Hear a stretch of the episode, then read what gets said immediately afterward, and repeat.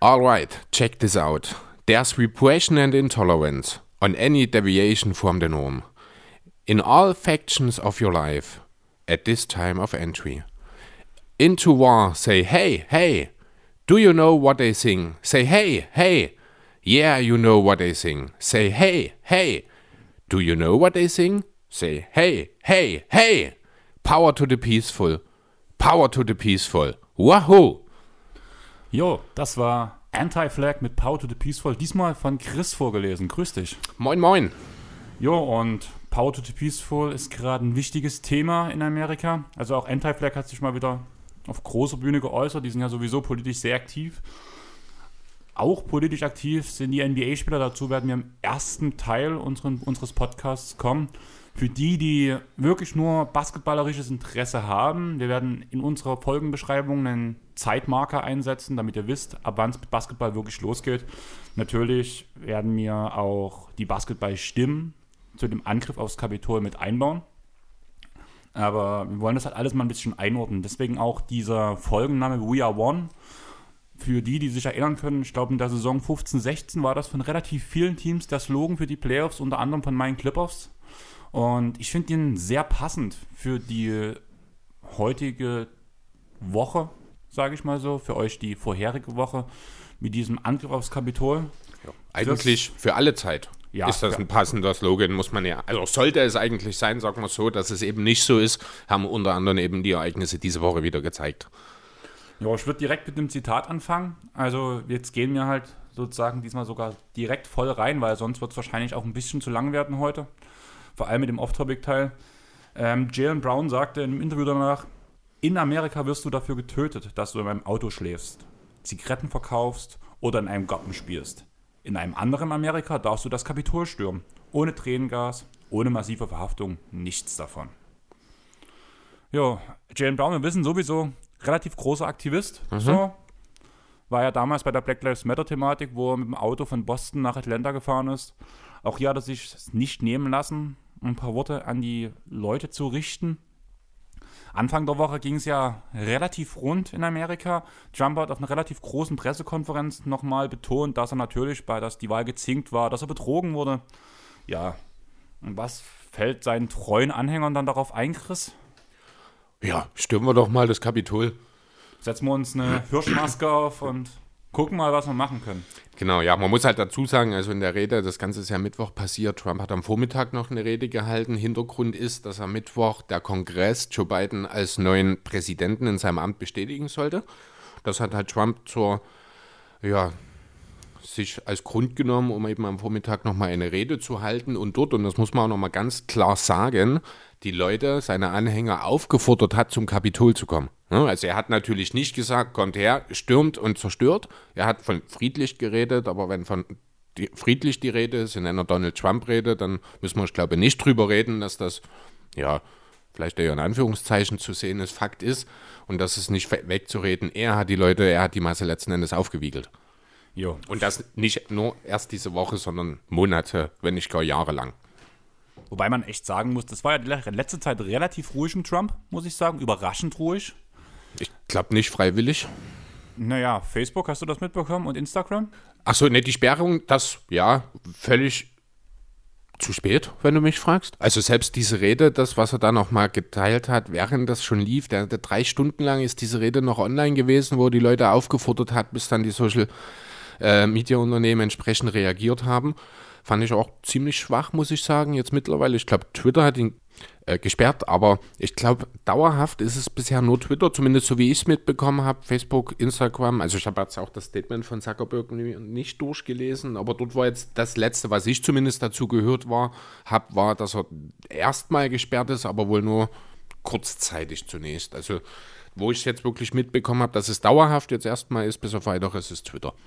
Also laut dem Statement soll er auch dort komplett raus sein. Sowohl Facebook als auch Instagram. Macht auch Sinn. Also wenn mich nicht alles täuscht, sind die ja ohnehin verbandelt. Alle drei. Ja. Also Instagram und Facebook sowieso. Aber ich glaube auch Twitter gehört ja mittlerweile auch ins selbe Konglomerat. Von daher macht das nur Sinn. Ähm, bloß mal ganz kurz ab vom Thema. Hast du das mitbekommen? Das ist im aktuell in der Rapid Reaction von Trey Vogt bei God Next dabei mit der W äh, mit dem WNBA-Verein, ich glaube von Atlanta. Nee, was war da? Da ist eine Republikanerin, ist Besitzerin davon und die Spielerin weigern sich daraufhin für die Trump-Sympathisantin zu spielen. Das ist eine Donald Sterling-Situation quasi. Ähnlich, aber die Liga sieht keine äh, Verfügnisse, um dort rein zu grätschen, weil es gab halt nicht diese klaren rassistischen Aussagen Richtig. bei Sterling. Ja. Das Und ist, ist gerade eine Punkt, ja. Ist ein Punkt, kann ich auch äh, Adam Silver und Co. nachvollziehen natürlich. Es gibt bestimmte Ähm, Regeln. Stopp, wir sind nicht bei Adam Silver, Äh, wir sind Quatsch, natürlich. WNBA. Ja, stimmt. Weiß ich gar nicht. Wer macht das? Wer ist dort? Ist doch Es egal. kam bloß nebenbei, ich Jedenfalls, wollte es mit mh. erwähnt haben, weil ich das halt auch so ein bisschen aufs Thema fand. Hm. Ja, also ich kann aber nachvollziehen, weil es gibt halt Regeln und nur weil jemand Republikaner ist, ich meine auch innerhalb der Republi Republikanischen Partei hat ja jetzt nicht jeder uneingeschränkt hinter Trump gestanden. Ne? Muss man auch dazu sagen. Ähm, nur weil man jetzt in derselben Partei, beziehungsweise ich glaube, so richtig Parteimitglied ist Trump ja ohnehin nicht. Er hat sich einfach nur für die Republikaner aufstellen lassen damals. Ich weiß nicht, ob sich das geändert hatte in der Zwischenzeit. Jedenfalls heißt das ja nicht automatisch, dass du dann auch so ein dämlicher Idiot bist, um es mal zu sagen. Trotzdem ist natürlich die Unterstützung, die er natürlich dafür bekommt, fragwürdig, aber reicht dann an der Stelle tatsächlich nicht, um dann eben sowas wie beispielsweise bei Donald Sterling einzuleiten damals. Jo.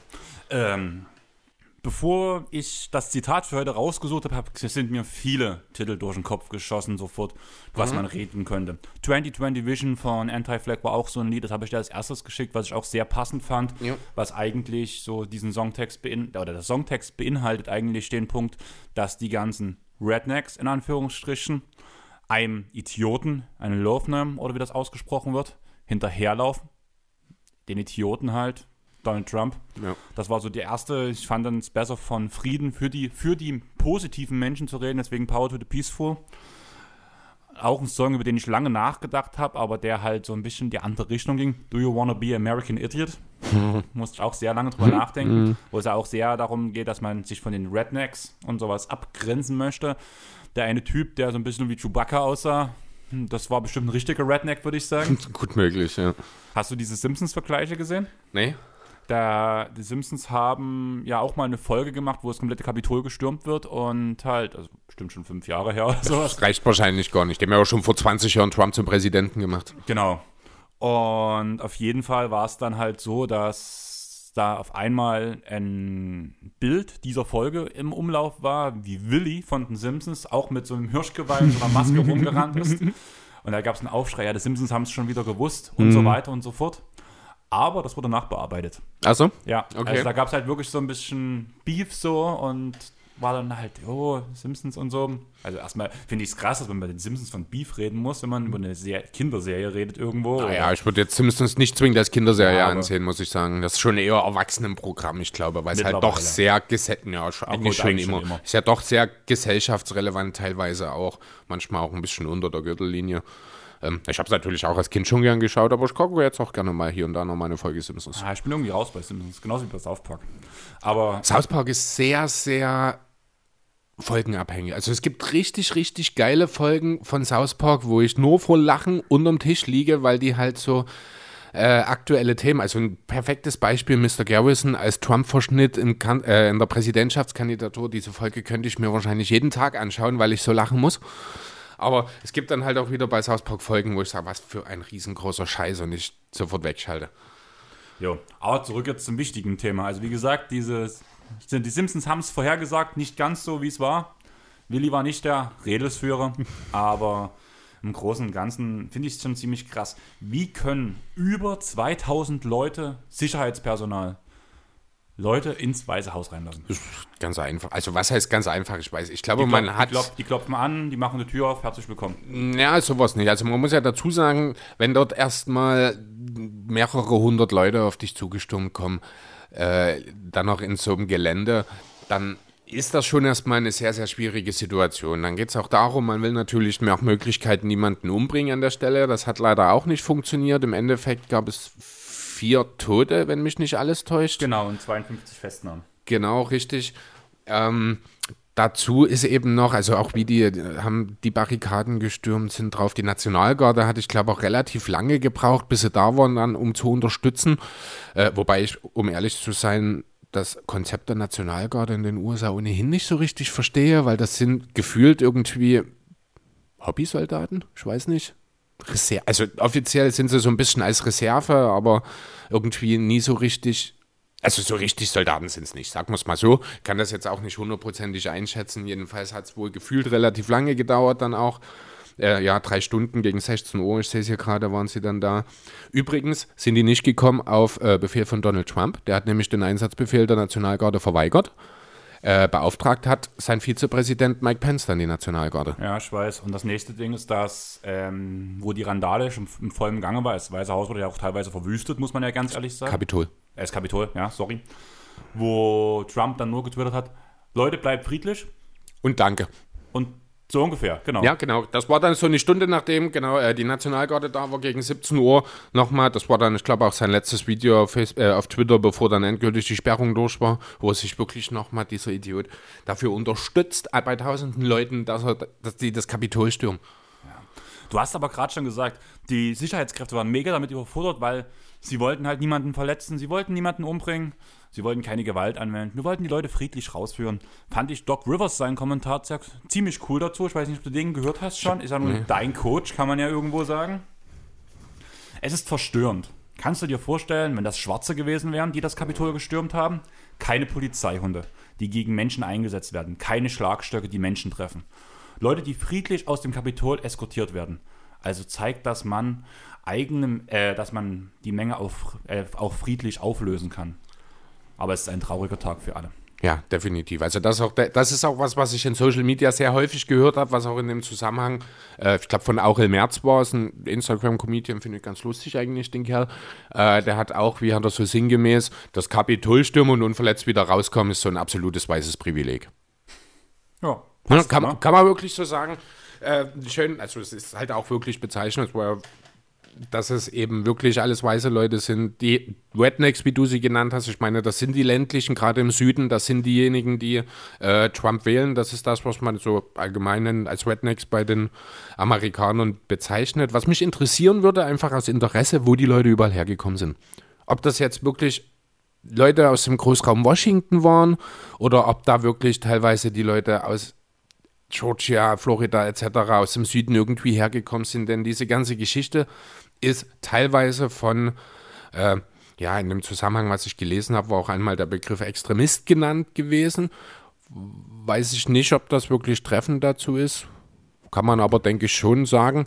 Ähm, also wenn das nicht, also Extremist ja, bedeutet schon, ja, dass ja, man was Extremes macht. Ja, stimmt schon. Ja. Und die müssen das wohl teilweise auch wochenlang geplant haben. Und es gibt jetzt auch äh, Muriel Bowser, toller Name übrigens, äh, Bürgermeisterin von Washington, D.C., äh, hat jetzt einen Ausnahmezustand für die nächsten zwei Wochen in Washington veranlasst.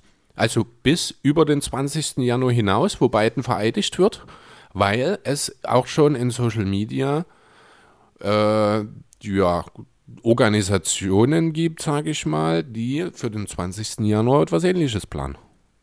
Das ist so heftig. Also man muss ja auch sagen, Biden und seine Frau wurden ja, die waren ja zu dem Zeitpunkt des, der Stürmung in Anführungsstrichen im Weißen Haus. Mhm.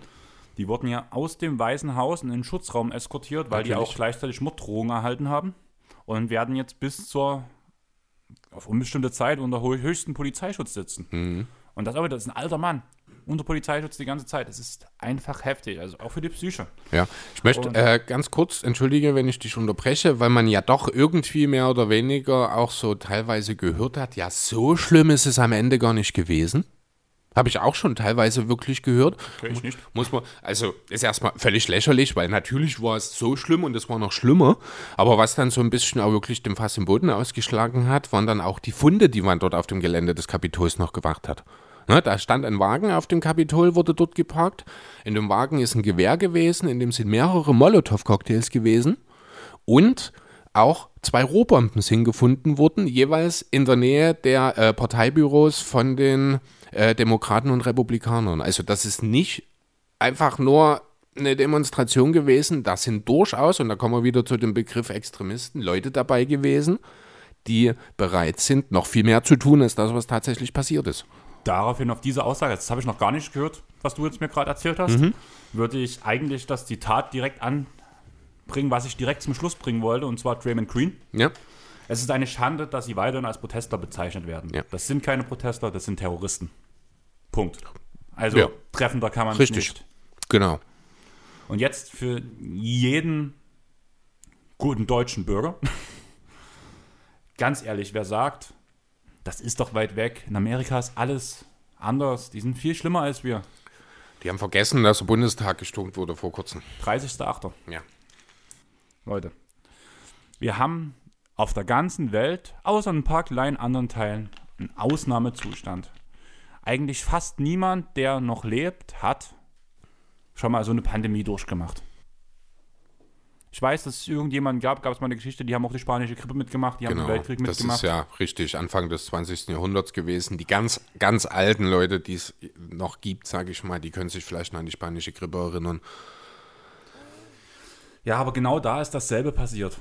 Und was waren das für Menschen? Die weißen, eigentlich gut bürgerlichen Menschen, die dort auf die Straße gegangen sind. Ähnlich wie es jetzt gerade in Amerika ist. Ja, und auch hier, auch bei uns. Ja, das meine ich ja gerade. Ja. Also, Es gibt dort, äh, also es werden heutzutage immer noch Unterschiede gemacht. Ganz ehrlich, sei es schwarz, sei es weiß, sei es links, sei es rechts. Wenn ich mir diese Querdenker-Demos angucke, was passiert da? Auf die Gegendemo, die sich für die deutschen Gesetze einsetzen. Die sagen, wir sind für Maskenpflicht, wir kommen hier mit Maske her, wir halten Abstand zueinander. Wir sind da, um zu zeigen, dass das, diese angemeldete Demo, die dort ab, an, abgebracht wird, die halten sich nicht an die Vorschriften. Aber auf wem geht der Wasserwerfer? ja, Auf die auf die Gegendemo. Gegendemo. wo, in, wo in Leipzig 20.000 Querdenker getanzt haben auf der Straße, ohne Maske, ohne Sicherheitsabstand. Und die Polizei angegriffen wurde, wurde kein Wasserwerfer aufgefahren. Zeitgleich gab es eine Gegendemo in Konnewitz. Vier Wasserwerfer wegen ein paar brennenden Mülltonnen. Das ist so traurig. Das war ein Bruchteil der Menschen. Also, ich.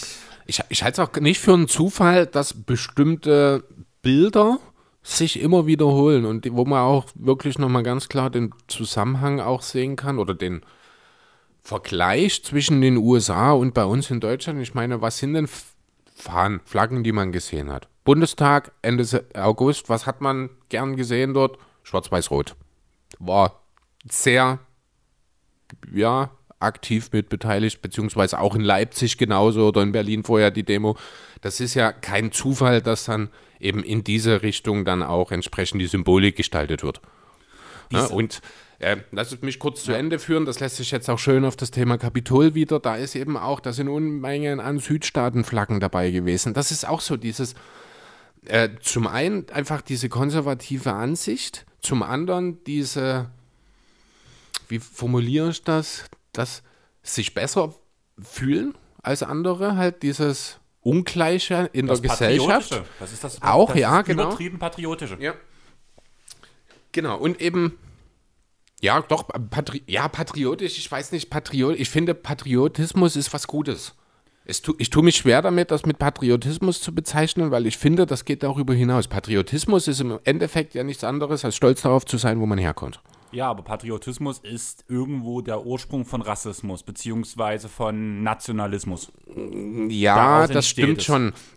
Aber äh, trotzdem tue ich mich schwer damit, also ich tue mich echt schwer damit, die als Patriotis, Patrioten zu bezeichnen. Ich habe ganz schöne Wortfindungsstörungen heute, weil ich mich selber auch als Patriot bezeichne, muss ich ganz ehrlich sagen, weil ich bin Deutscher, ich bin Sachse, ich bin auch stolz darauf. Ich bilde mir jetzt darauf nicht besonders viel ein. Ich sage jetzt nicht, ich bin Deutscher und ich bin deswegen mehr wert als der Franzose, als der Chinese oder als der Japaner. Überhaupt nicht, ganz im Gegenteil. Aber trotzdem fühle ich doch einen gewissen Stolz dafür, dazu, dass ich ein Deutscher bin. Das Ding ist ja aber, also ich bin froh, dass ich hier wohne. Ich bin glücklich darüber. Ich finde auch, das ist die ordentliche Formulierung, weil du kannst auf nichts stolz sein, was du nicht selber verbracht hast. Stimmt, so, ja, hast du recht, okay. Und deswegen finde ich die Aussage, ich bin stolz darauf, Deutscher zu sein zum Beispiel, finde ich affig, weil man kann, ich, ich bin stolz darauf, dass der Baum draußen wächst.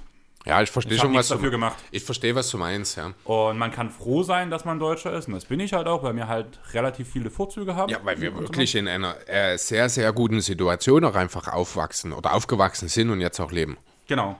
Aber darauf kann man halt nicht stolz sein. Und das Ding, das, was ich halt sage, ist, dass nicht jeder Patriot ist gleichzeitig ein Nationalist. Nee. Aber jeder Nationalist ist gleichzeitig ein Patriot, weil er hinter seinem Land steht und weil er Hm? Auch das finde ich gar nicht mal unbedingt. Das ist manchmal gar nicht unbedingt das äh, Pro des eigenen Landes. Es ist teilweise auch einfach, und das ist der pure Rassismus, das Kontra gegen alles andere. Ja, aber damit stellt man sich ja nach vorn. Und Ja, aber das, das, ja, aber das ist vielleicht, also ich kann mir vorstellen, dass das jetzt nicht zwingend unbedingt die Denke ist, dass man jetzt, jetzt sich selbst hochstellt, sondern einfach, dass man, ne, also das Ergebnis ist dasselbe. Die Art und Weise, wie man da hinkommt, ist einfach, als würde man einen anderen Weg nehmen sozusagen, aber dasselbe Ziel erreichen letzten Endes. Ne? Einfach, dass man, anstatt sich selbst besser zu sehen, einfach alle anderen schlechter sieht. Weißt du, wie ich das meine? sich vor allem sehr einfach, Ja, ich. natürlich. ne? Also das ist auch definitiv ein Beweis dafür, dass man irgendwo in seinem Bildungsweg ja, beschlossen hat, stehen zu bleiben. Also das zeugt nicht gerade von hoher Bildung, natürlich. Ja, und das ist halt auch genau das. Und das sehe ich bei vielen Leuten. Also auch auf diesen Querdenker-Demos. Ganz ehrlich, nicht alle Menschen, die dort laufen, sind dumm. Nee. Nicht alle Menschen wollen was Schlechtes für, auch für uns, die dagegen sind, dass die dort laufen. nee. Viele für- fühlen auch sich auch einfach ungerecht behandelt. Genau. Das Ding ist, mit wem gehst du auf die Straße? Man marschiert nicht mit Nazis. Weißt Richtig. du, ich habe dir das Video ja gezeigt von Rezo. Also ganz ehrlich, ich habe zwei Videos für euch. Guckt euch die auf jeden Fall an. Das ist einmal André Hermann mit dem Roast der Woche zu den Querdenkern. Ja. Sehr gutes Video. Und von Rezo, wenn Idioten deine Freiheit und Gesundheit gefährden. Das Video hatte ich, glaube ich, auch gezeigt, oder? Ich glaube ja. Mit diesem blauhaarigen Mhm. Ja, YouTuber. ich, ich kenne den schon, keine Mhm. Angst. Auf jeden Fall geht's halt, also ich finde, er hat das ziemlich cool dargestellt, Rezo. Beziehungsweise hat er auch viel aufgeregt, er hat viel Hintergrundwissen. Du weißt sozusagen schon, derjenige, der die Querdenker-Demos ähm, hervorgerufen hat, der halt damit angefangen hat und die ins Leben gerufen hat, hat auch eine Reichspartei gegründet. Überraschung. Der, der, der sieht die deutsche Verfassung nicht mal als Grundgesetz an. Der, der denkt immer noch, wir leben im, vierten, äh, im Dritten Reich. Die Leute sind froh, dass Nazis mit denen marschieren, die das organisieren. Nicht alle, die dort mitlaufen. Also versteht mich bitte nicht falsch. Da gibt es wirklich auch Leute, die haben was drauf.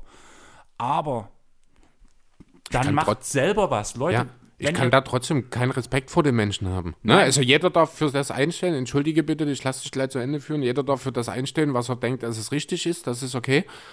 Aber an dem Punkt, wo du dich mit Leuten zusammentust, die die Gesellschaft, die Demokratie nachhaltig und nachweisbar untergraben wollen, dann ist die Grenze ganz klar gesetzt. Also da hört es auf. Genau. Dann macht selber was. Wenn ihr sagt, hier, ja, die Nazis, die laufen ja zwar mit, aber es ist trotzdem, naja, also das finde ich nie cool, aber es gibt ja keine andere Möglichkeit. Dann macht selber was. Tut euch die coolen Leuten aus, eu aus eurem Kreis zusammenschließen und macht selber was, was durchdacht ist. Aber lauft nicht mit dem Abschaum der Gesellschaft rum, aus meiner Sicht. Ich nenne die gern Bodensatz der Evolution. Ja, kann man auch so nennen. Also, ganz ehrlich, da sind so viele Sachen dabei. Wie gesagt, bei dem Video von Rezo ist perfekt aufgearbeitet mit Quellenangaben, allem drum und dran. Es gibt ein Querdenker-Video mit dem Holocaust-Leugner. Überlegt euch das mal, der dort mit argumentiert dafür. So. Wenn man schon den Holocaust leugnet, wie viel Gehirnzellen müssen da im Kopf verbrannt sein? Da brauchst du dich nicht noch über ein Corona-Thema, was hochwissenschaftlich ist, beschäftigen. Also, ganz ehrlich, Leute, steht auf, haltet Abstand, tragt diese verfickte Maske und irgendwann wird wieder alles besser werden, wenn wir uns an die Regeln halten. Und wenn vor allem diese Unschlüssigkeit der Regierung entsteht dadurch, dass solche Idioten wie in Leipzig, wie in Berlin, wie in Frankfurt auf die Straße gehen und Terror gegen die jetzigen Maßnahmen machen. Wenn wir noch härtere Maßnahmen durchziehen würden, einen Monat lang oder sowas, wäre alles easy. Was hat denn Australien gemacht? Chris, was kannst du mir erzählen, was Australien gemacht hat? Ne, ehrlich gesagt, nee. Ah, perfekt. Gutes Thema, ne? Ja? Also ich habe gerade eine, also wir haben, ich habe gestern 14 Uhr mit Schnaps angestoßen, weil wir den Geburtstag von einer Freundin reingefeiert haben, die derzeit in Australien Auslandsjahr Ach so, ich wollte gerade sagen, 14 Uhr reingefeiert. Und da war bei ihr halt 0 Uhr. Sie hat Mhm. damals gesagt, wo sie aus Dresden weg ist, dass wenn bei der Landtagswahl der AfD über 20 Prozent kommt, dann bleibt sie länger als ein Dreivierteljahr in Australien. Ist er jetzt wahrscheinlich, ja? Zweieinhalb Jahre ja. sind es jetzt. Oh Gott. Kommt wahrscheinlich nicht mehr zurück. Doch, zurück kommt sie noch. Also müsste eigentlich sogar dieses Jahr irgendwann kommen. Mhm. Aber deswegen habe ich halt diesen Bezug zu Australien. Ich weiß, wie das Mhm. dort gehandhabt wird. Die hatten einen Monat einen komplett ein Lockdown. Keine Firma mehr offen, keiner durfte mehr aus dem Haus raus. Du hast deine Vorbestellung zum Essen gemacht, indem du das bestellt hast. Dann bist du, ich sage jetzt mal zu deinem Rewe gegangen, blöd gesagt. Also die haben dort kein Rewe, aber zu deinem ja. Rewe gegangen. Hast deine Nummer vorgezeigt, hast eine Zeit bekommen, in welchem Zeitfenster du da sein musstest. In der Zeit war niemand anders dort, außer der Verkäufer und du. Natürlich mit Maske mhm. und allem drum ja. und dran. Hast deine vorgepackte Tasche gekriegt, bist wieder nach Hause gegangen, weil du vorher schon online bezahlt hast. Okay. Mehr durftest du nicht. Einen Monat lang. Danach wurde komplett durchgetestet, siehe da. Die haben ja auch niemand mehr ins Land rein und rausgelassen. Ja, gut, das mag für ein Land wie Australien wahrscheinlich auch ein bisschen besser funktionieren, als das vielleicht so in Europa möglich ist. Einfach, wenn du dir schon anschaust, wie Australien rein geografisch dargestellt ist, du hast drei Ballungszentren, du hast Melbourne, Sydney und Perth im Grunde und du hast ja unheimlich viel Wüste und einfach freies Land, wo du hauptsächlich mal vielleicht einen Koala oder einen Känguru begegnest. Dann von einem Känguru auf die Fresse kriegst, aber du hast zumindest mal gesehen. Wenn sie noch nicht verbrannt sind. Wenn sie, ja, ne, aber das halt, also das sind halt die Umstände sind schon auch ein bisschen anders. Ich hatte jetzt auch zuletzt die Diskussion, äh, bei uns in Sachsen, also in der, innerhalb der Familie, bezüglich der Infektionszahlen, weil halt ja man doch so rein vom logischen Verständnis eigentlich davon ausgehen müsste, dass die Verbreitung in der Stadt deutlich schneller vorangeht als auf dem Land. Und dass ja gerade bei uns in Sachsen das komplette Gegenteil der Fall ist.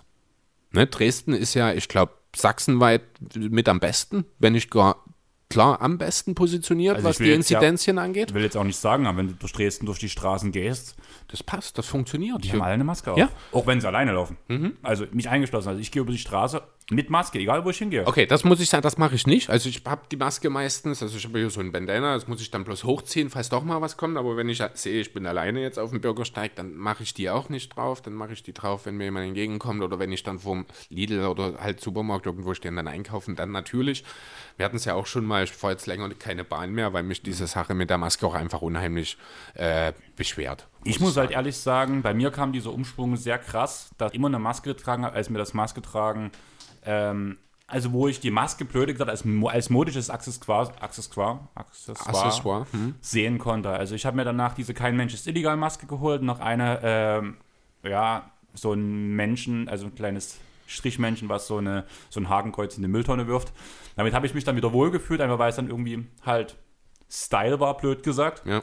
Und damit hatte ich mir dieses, ah, schon wieder diese scheiß Maske aufsetzen, halt einfach abgewöhnt, mhm. einfach weil ich mich damit wohlgefühlt habe und nicht ein bisschen mein politisches Statement pushen konnte. Du bist aber auch kein Brillenträger, das muss man auch dazu sagen. Ja. Also ich habe auch wirklich durch größten Respekt vor denjenigen, die Brille tragen und den ganzen Tag mit Maske rumlaufen müssen. Ich muss ganz klar sagen, ich könnte es nicht. Ich kriege schon die Krise, fünf Minuten beim Einkaufen muss ich die Brille schon abnehmen. Äh, was dann auch beim Einkaufen schwierig ist, weil ich dann nur Rumrisse sehe. Ja, also das ist wirklich eine Sache, wo ich wirklich Respekt davor habe. Aber nochmal zurückzukommen, Thema Inzidenz, äh, Dresden und drumherum, wie gesagt, ne, ich hatte halt die Diskussion mit meinem Vater und ich habe gesagt, ich kann es mir nicht erklären, ich kann es mir einfach nur so erklären und da kommt dann auch wieder die AfD ins Spiel. Die Bereiche, wo die AfD am stärksten ist, das ist nicht nur in Sachsen, sondern deutschlandweit so, dort ist der Corona-Inzidenzwert deutlich höher als drumherum. Das, ich will, ich will ja nichts hm? sagen, aber das ist halt wirklich der Fall. Was ist der Großteil der Menschen, die AfD wählen? Mittleren Alters, in einem gesetzten, mittelständigen Job. Ja. Das sind die Leute, die am meisten die AfD wählen. Das ist aber auch wissenschaftlich bewiesen, die Gruppe Menschen, die sich am schnellsten von Sachen beeinflussen lassen, die außerhalb ihrer eigenen, ihres eigenen Wissensstandes sind. Also sie hören sich nicht gern Fakten an, um sich weiterzubilden, sondern haben ihren Wissensstand, der seit Jahren funktioniert hat, und denken, dass sie mit ihrem Wissensstand jedes Problem beheben können. Das ist auch so ein bisschen die Thematik dessen, der am lautsten schreit. Ja. Ja, ist einfach so. Ne? Das, ist, ähm, das sind halt Leute, die wären durchaus in der Lage, sich dazu weiterzubilden. Die wollen es aber auch einfach nicht. Die haben halt da denjenigen gehört, der hat was gesagt, das gefällt denen, weil die vielleicht auch selber der Meinung sind, dass diese Corona-Sache ein bisschen übertrieben wird. Ist ja nur eine Grippe, hört man immer noch, kriege ich immer noch die Krise dabei. Ähm, und dann kommt halt da dein AfD-Abgeordneter aus deinem Landkreis, stellt sich vor die Kamera und sagt, das ist Mist. Damit wird alles kaputt gemacht und wir sind ganz klar dagegen. Und am besten noch sammelt euch. Ja, ist ja jetzt keine außergewöhnliche Sache mehr. Ja, und damit kriegst du halt die Leute, die ja ganz klar sich auch nicht über ihren Tellerrand hinaus bewegen. die das auch gar nicht wollen und die sich einfach die bequeme Meinung aneignen, dabei gleichzeitig sich noch gut fühlen, weil sie der Meinung sind, dass sie gegen die Regierung arbeiten, weil die ja so eine schlechte Arbeit macht. Ja, und auf einmal hast du in jedem verdammten Landtag und auch im Bundestag einen Haufen Rassisten sitzen. Jede Menge Scheiße. Ja. Nein, aber jetzt kurz zurück, weil wir haben jetzt sind jetzt vom Kapitol. Sind ein bisschen abgedriftet. Äh, völlig abgedriftet. Ich würde jetzt noch kurz jetzt den Weg nochmal zurückführen, weil uns wurde ja mal gesagt, dass wir immer ganz schön abdriften und danach zum Thema nicht zurückkommen. Zurück Thema Australien. Die haben halt ihre Werte, ja, du hast recht, geografisch gelegen, ist halt einfach besser, das umzusetzen. Hundertprozentig, ja. gebe ich dir vollkommen recht ähm, ist es einfach einfacher, das umzusetzen. Allerdings haben sie durch diesen Komplett-Lockdown, niemand darf rein, niemand darf raus, danach innerhalb von diesem Monat eigentlich das Coronavirus in Australien abgetötet. Die werden immer noch regelmäßig getestet, ob sie vielleicht doch noch was haben. So werden halt immer so Stichproben gemacht. Bis jetzt läuft es ganz gut. Mhm. Wenn die Stichprobe mal positiv sein sollte, wird der komplette Umkreis getestet, bis man halt das abgesteckt hat, diesen Umkreis, wo es herkommt. Mhm. Die werden dann wieder isoliert für zwei Wochen, bis sie safe sind. Und danach geht das Ganze so weiter. Damit kommen die sehr gut über die Runden. Und sonst läuft in Australien schon wieder das normale Leben. Es sind Festivals, es sind Konzerte. Vanessa hat gestern eine Disco gefeiert. Die war völlig betrunken, wo wir sie 14 Uhr, also bei uns okay. 14 Uhr angerufen. Die war völlig raus. Die Krass. wusste ja auch nicht, dass wir anrufen. Und normales Leben. Und jetzt zurück wieder zu den, zu den Querdenkern nach Deutschland kommen, beziehungsweise zur deutschen Regierung, die halt versucht, hier irgend so ein Konzept zu fahren, was ich verstehe, was nicht so ein bisschen eindeutig so nichts Halbes, nicht Ganzes ist, warum sich viele beschweren, viele auch so ein bisschen verarscht fühlen vielleicht auch, kann ich gut nachvollziehen. Das Ding ist, wenn man sowas wie in Australien durchgezogen werden würde, in Deutschland durchzieht, und wenn man es klar kommuniziert, sogar mit Thesen belegt, glaubst du, der normale Deutsche würde sich einen Monat zu Hause einsperren lassen? Nee. Das wird einfach hier nicht nee, funktionieren. das funktioniert nicht, weil eben halt in den letzten Jahren auch schon gut genug in diese Richtung gearbeitet wurde, dass eben die Menschen alles, also das ist ja grundsätzlich gut, erstmal alles zu hinterfragen und nicht hinzunehmen. Aber halt auch in einem gesunden Maß. Und die, man hat es halt in unserer Gesellschaft wirklich geschafft, den verhältnismäßig großen Teil so weit zu bringen, dass die, die Dinge, die die Regierung veranlasst, einfach auch nicht mehr hinterfragt, sondern von vornherein abgelehnt werden. Na, das ist halt auch so ein Thema, äh, was da mit reinfällt, was halt auch, und da muss man wieder den Bogen ziehen, viel mit der AfD zu tun hat. Ähm, mir, mir, ist gerade was in den Sinn gekommen, das habe ich gerade äh, bei den Kobiergern, ich glaube, jetzt noch auf dem Weg zu dir gehört. Ich, ganz kurzer Ausflug äh, zum Thema NBA, aber auch Covid-related. Die Toronto Tampa Raptors in Florida, die spielen ja vor Fans nach wie vor, das finde ich auch unmöglich. Ich habe mir jetzt gerade mal die äh, Covid-Zahlen von Florida angeschaut, die sind am 2. Januar die höchsten aller Zeiten in Florida gewesen. Ne, das ist jetzt eine Woche her, die seit Saisonbeginn dürfen Florida dürfen Zuschauer, ich weiß nicht, ob nur in Tampa oder ob das in Orlando und Miami auch der Fall ist. Ähm, das muss ein, du musst ein System vorlegen, wie es funktioniert für die jeweilige Halle. Finde ich, trotzdem, find ich trotzdem unmöglich. Muss ich gerne, also es sind ja, ich glaube, ein halbes Dutzend Teams, die Zuschauer zulassen, finde ich absolut unmöglich. Da muss ich auch ganz klar sagen, nochmal positiv, Bundesliga ohne Fans, das funktioniert. So muss es laufen. Also ich weiß, das hab, zu dem Thema habe ich, hab ich mir auch drüber Gedanken gemacht, weil ich da auch noch nichts gelesen habe. Ich habe auch nichts gefunden. Sind das das wirklich Fans? Also ist, ja, das, ja. ist das Interesse, ist das das Interesse der Toronto-Spieler, das oder des Toronto-Vereins, dass Ach so, Fans, dass Fans drin sind? Oh. gelassen wird? Oder war das vielleicht sogar eine Klausel mit der Halle? Das glaube ich nicht, weil du kannst ja keine Klausel basierend, äh, also nicht so eine Klausel in einer Zeit der Pandemie machen. Das kann ich mir nicht vorstellen. Ja, aber es geht, es geht mir bei dem Punkt darum, wenn in Florida rein theoretisch erlaubt wird, dass halt ein, dort gibt es einen Hallenbesitzer, der sagt, ja, ihr könnt hier spielen, kein Ding, vielleicht auch verminderte Preise, aber wir wollen was von, von den Einnahmen haben, blöd gesagt. Weil es kann doch nicht im Interesse der Toronto-Fans sein, dass wenn Toronto zum Beispiel gegen Miami spielt, was, wären, was wird denn in Tampa? Also, größtenteils für Fans. Ja, man muss erstmal ganz klar sagen, von den, ich weiß nicht wie viele, 500 Fans oder, ne, ich glaube, so viel sind es niemand, sagen wir 200, ich weiß es nicht, die drin sind, sind wahrscheinlich maximal 20 Toronto-Fans. Das muss man mal Wenn ganz klar sagen. Darum Wenn halt überhaupt halt richtig. Das, aber das sind alles Sachen, ich glaube nicht, dass die da mit reinspielen. Äh, der Betreiber der Halle wird wahrscheinlich vertraglich irgendwie mit Hilfe der Fernsehgelder mitbezahlt. Ähm, ich weiß auch nicht, wie das äh, mit der eigenen Arena ist, ob man da jetzt irgendwie eine Regelung hat, dass man dort eben laufende Kosten Wobei, nee, das ist ja der Betreiber, der Eigentümer der Raptors ist ja auch der Betreiber der, der Halle, von daher sollte das passen, äh, dass man da eine Lösung findet. Aber Nee, also ich glaube nicht, dass das irgendwie vertragsrechtlich ist. Das ist halt wirklich von der NBA die Möglichkeit, wenn es eben die Umstände hergeben, dass man Zuschauer zulässt. Man versucht auf Biegen und Brechen. Das ist eher der Punkt, dann auch wirklich alle Möglichkeiten auszuschöpfen, um das zu tun.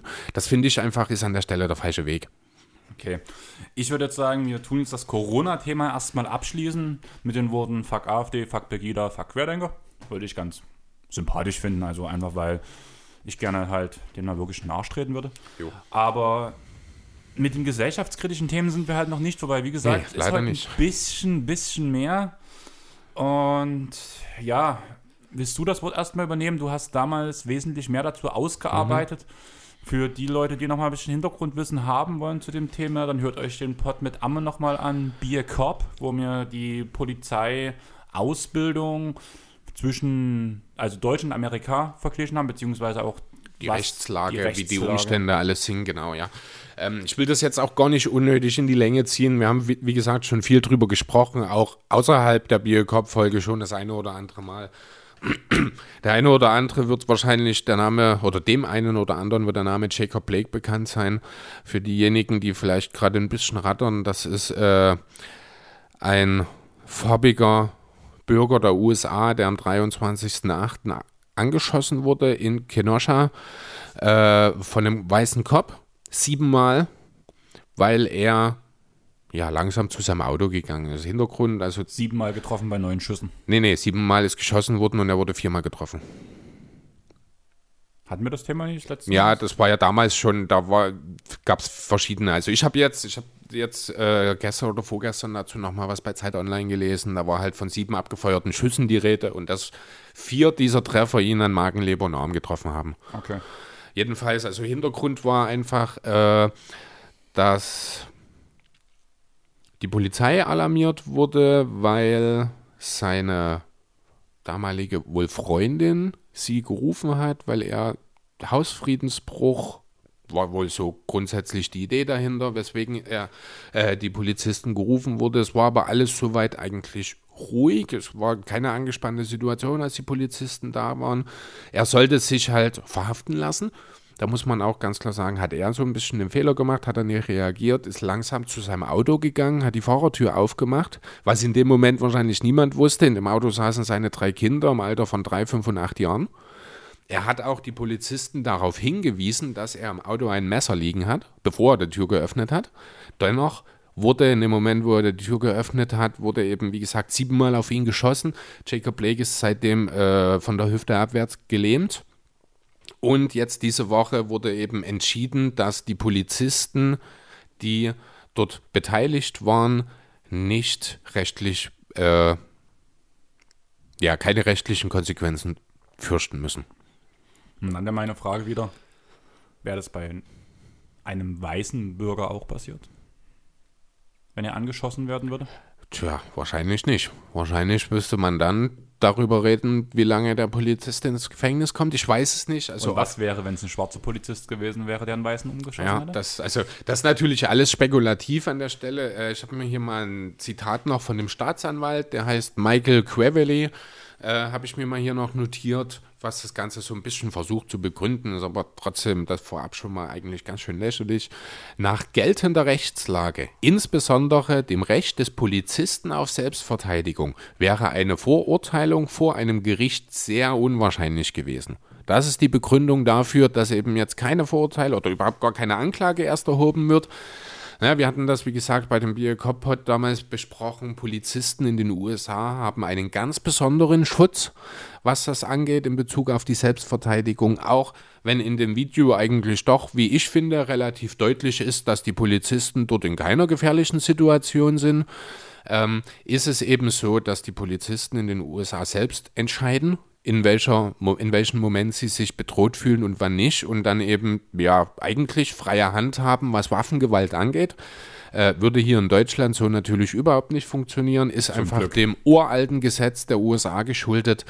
Ähm, ja, genau. Und deswegen eben wird der oder werden die Polizisten, die da eben für diese ja, absolute Untat, wie ich finde, verantwortlich sind, nicht zur Rechenschaft gezogen. Ich möchte noch ganz kurz erwähnen, die Polizisten sind ja damals suspendiert worden.